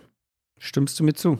Ich habe Cornerback nicht mit dabei, ähm, mhm. weil ich denke, dass die mit, mit Butler, Jackson und Fulton irgendwie schon was hinkriegen werden. Deswegen mhm. habe ich die jetzt eher, äh, Cornerback eher weiter hinten. Aber wo ich voll mitgehe, ist Nummer eins Edge, beziehungsweise ähm, Defensive Line. Da, da sind ja eben auch Daquan Jones äh, wird Free Agent, äh, Jack Crawford wird Free Agent und meine, wir haben die ganze Saison ja drüber gesprochen, dass das Pass Rush ein riesiges Problem war mhm. und das wird jetzt tendenziell eher noch mal viel größer rein von den von den potenziellen Abgängen her. Und ansonsten ja, gehe ich mit. Ähm, Wide Receiver, du hast glaube ich Cleve Raymond jetzt nicht angesprochen. Das ist jetzt kein Volume Receiver, mhm. aber halt einer, der als Speedster eine, eine, spezifische Rolle in der Offense hat, der auch Free Agent wird. Also da eventuell müssen sie dieses Element zumindest wieder in die Offense bringen. Und was ich mir noch aufgeschrieben hatte als so generelles Thema Storyline ist halt die, die äh, rechte Seite der Offensive Line. Ähm, ich weiß nicht, ob mhm. du diese Isaiah Wilson Geschichten noch verfolgt hast, ob du da nee. Up to date geblieben bist. Das war also, ja der erste doch, doch, doch. Äh, äh, ja. Ich habe was gelesen von wegen, ähm, er muss sich hinterfragen, ob er wirklich mhm. Profi-Footballspieler sein genau. will. Da ist man wohl mit seiner genau. Einstellung alles andere als zufrieden. Ähm, der First-Round-Pick vom, vom letzten Draft. Ja. Genau, und die Aussage kam äh, von John Robinson, dem Titans GM, also nicht von irgendwem, sondern mhm. von demjenigen, der letztlich entscheidet, ob der im Kader bleibt oder nicht. Äh, ja, genau, war schon, der erste. Das ist schon Weckruf oder als Weckruf Richtig. zu verstehen. muss, man, muss man so sagen. Äh, hat kaum gespielt dann auch in der Saison. War ja eigentlich, wurde gedraftet mit der Idee, dann Jack Conklin zu ersetzen mhm. auf Right Tackle. Hat letztlich kaum gespielt, hatte Ärger mit der Polizei, ähm, war auf einer Uni-Party trotz Corona, äh, wurde dann vom Team nochmal suspendiert und jetzt eben das Zitat, was du gesagt hast, war, kam jetzt gerade am, am Dienstag eben von John Robinson, dass er, also er hat unter anderem hat gesagt, er muss sich entscheiden, ob er noch Foot, ob er Profi, äh, Pro-Football spielen möchte. Er hat auch gesagt, das fand ich fast, fast noch eine härtere Aussage, dass äh, der Spieler, der da im Herbst in Nashville war, nicht der Spieler war, den sie vor dem Draft evaluiert haben. Ähm, also da war man offensichtlich sehr, sehr, sehr enttäuscht. Ähm, könnte, könnte sein, dass das dann ein richtig heftiger First-Round-Bust wird. Und wer weiß, ob der überhaupt noch im Kader steht, ehrlicherweise, zur kommenden Saison. Ja, das, das würde ich nicht mal also, ausschließen. Das ist mir ähm, immer, das, also es ja wäre ja nicht das erste Mal, dass ja, sowas in der ja. NFL passiert. Ja. Das ist für mich einfach unerklärlich. Du arbeitest dein bisheriges Leben quasi komplett dafür, es in die NFL zu schaffen. Und dann mhm. schaffst du es in die NFL, auch noch als früher dann, Pick. Ja. Sprich, ich meine, als First-Round-Pick hast du einiges an Leverage. Also du hast vor allem, ich meine, wie oft sehen wir das, dass dann ehemaliger First-Round-Pick noch in der ersten Free Agency, obwohl er in seinen ersten vier Jahren nicht gut mhm. gespielt hat oder fünf mhm. Jahren, je nachdem, äh, trotzdem ja. noch einen richtig dicken Vertrag bekommt, so ein bisschen so die Vorschusslorbeeren noch irgendwie oder den, den Kredit sozusagen hat, weil er ja mal ein First-Round-Pick war. Richtig. Und dann gibt's immer wieder diese Fälle, wo es einfach dann wirklich an der Einstellung scheitert. Und das geht nicht in meinen Kopf. Wenn es am Ende, wenn du nicht zu Recht ein First-Round-Pick warst und du einfach nicht das Talent mitbringst oder einfach nicht so gut bist, wie das jeweilige Team gedacht hat, okay, das ist was anderes. Aber also dann, dass du dann so mit dieser Chance umge umgehst, wofür mhm. so viele Menschen auf der Welt, vor allem Amerikaner, ähm, alles für geben würden, das ist so absurd. Das geht wirklich nicht in meinen Kopf. Ja, ähm, das habe ich jetzt vor allem eben auch deswegen angebracht, weil man diese Storyline halt im Auge behalten muss, falls das wirklich der extreme Fall ist und die kriegen den in Anführungszeichen nicht, nicht auf die Spur, er selbst findet nicht auf die Spur, dann reden wir eben davon, dass du ja Tyson Braylo, deinen dein Swing Tackle, verlierst als Free Agent und dann hättest du eben Sambrelo Free Agent, Marshall Newhouse Free Agent und Isaiah Wilson potenziell, wer weiß, ähm, sprich, dann müsstest du für die O-Line zumindest mal für die Tiefe einiges machen. Das waren unsere Team-Needs in der AFC.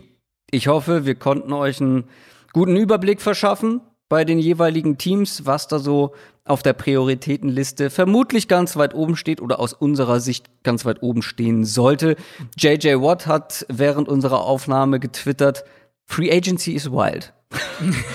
Mehr nicht. Ja, erlebt er jetzt das. zum ersten Mal. Erlebt ja, er erlebt die Free Agency und ich kann mir vorstellen, dass da häufiger mal das Telefon klingelt. Ja, das, das äh, glaube ich auch. Ja, äh, wir sind sehr gespannt, wo er am Ende landet. Und ja, Free Agency ist wirklich wild. Und deswegen bereiten wir euch bestmöglich darauf vor. Weil letztendlich kennen wir das, wird es dann innerhalb weniger Tage äh, oder innerhalb von wenigen Tagen sehr, sehr hektisch. Eine Woche wild. eigentlich, ja. Die eine Woche, die erste Woche ist dann wirklich, da passiert sehr, sehr viel und Mhm. deswegen, dann habt ihr zumindest mal, ähm, ja, oder bekommt ihr von uns einen Überblick zum einen, was die Teams brauchen und dann in zwei Wochen, oder da fangen wir dann damit an, zu gucken, wer ist überhaupt da? Wen kann man sich überhaupt Mhm. holen? Möglicherweise. Das soll es für heute gewesen sein. Wir freuen uns auf eine wilde Free Agency. Folgt uns gerne bei Twitter, folgt uns bei Instagram, supportet uns bei Patreon, wenn ihr Bock habt. Und dann hören wir uns nächsten Donnerstag wieder zu einer neuen Folge. Macht's gut. Ciao. Ciao, ciao.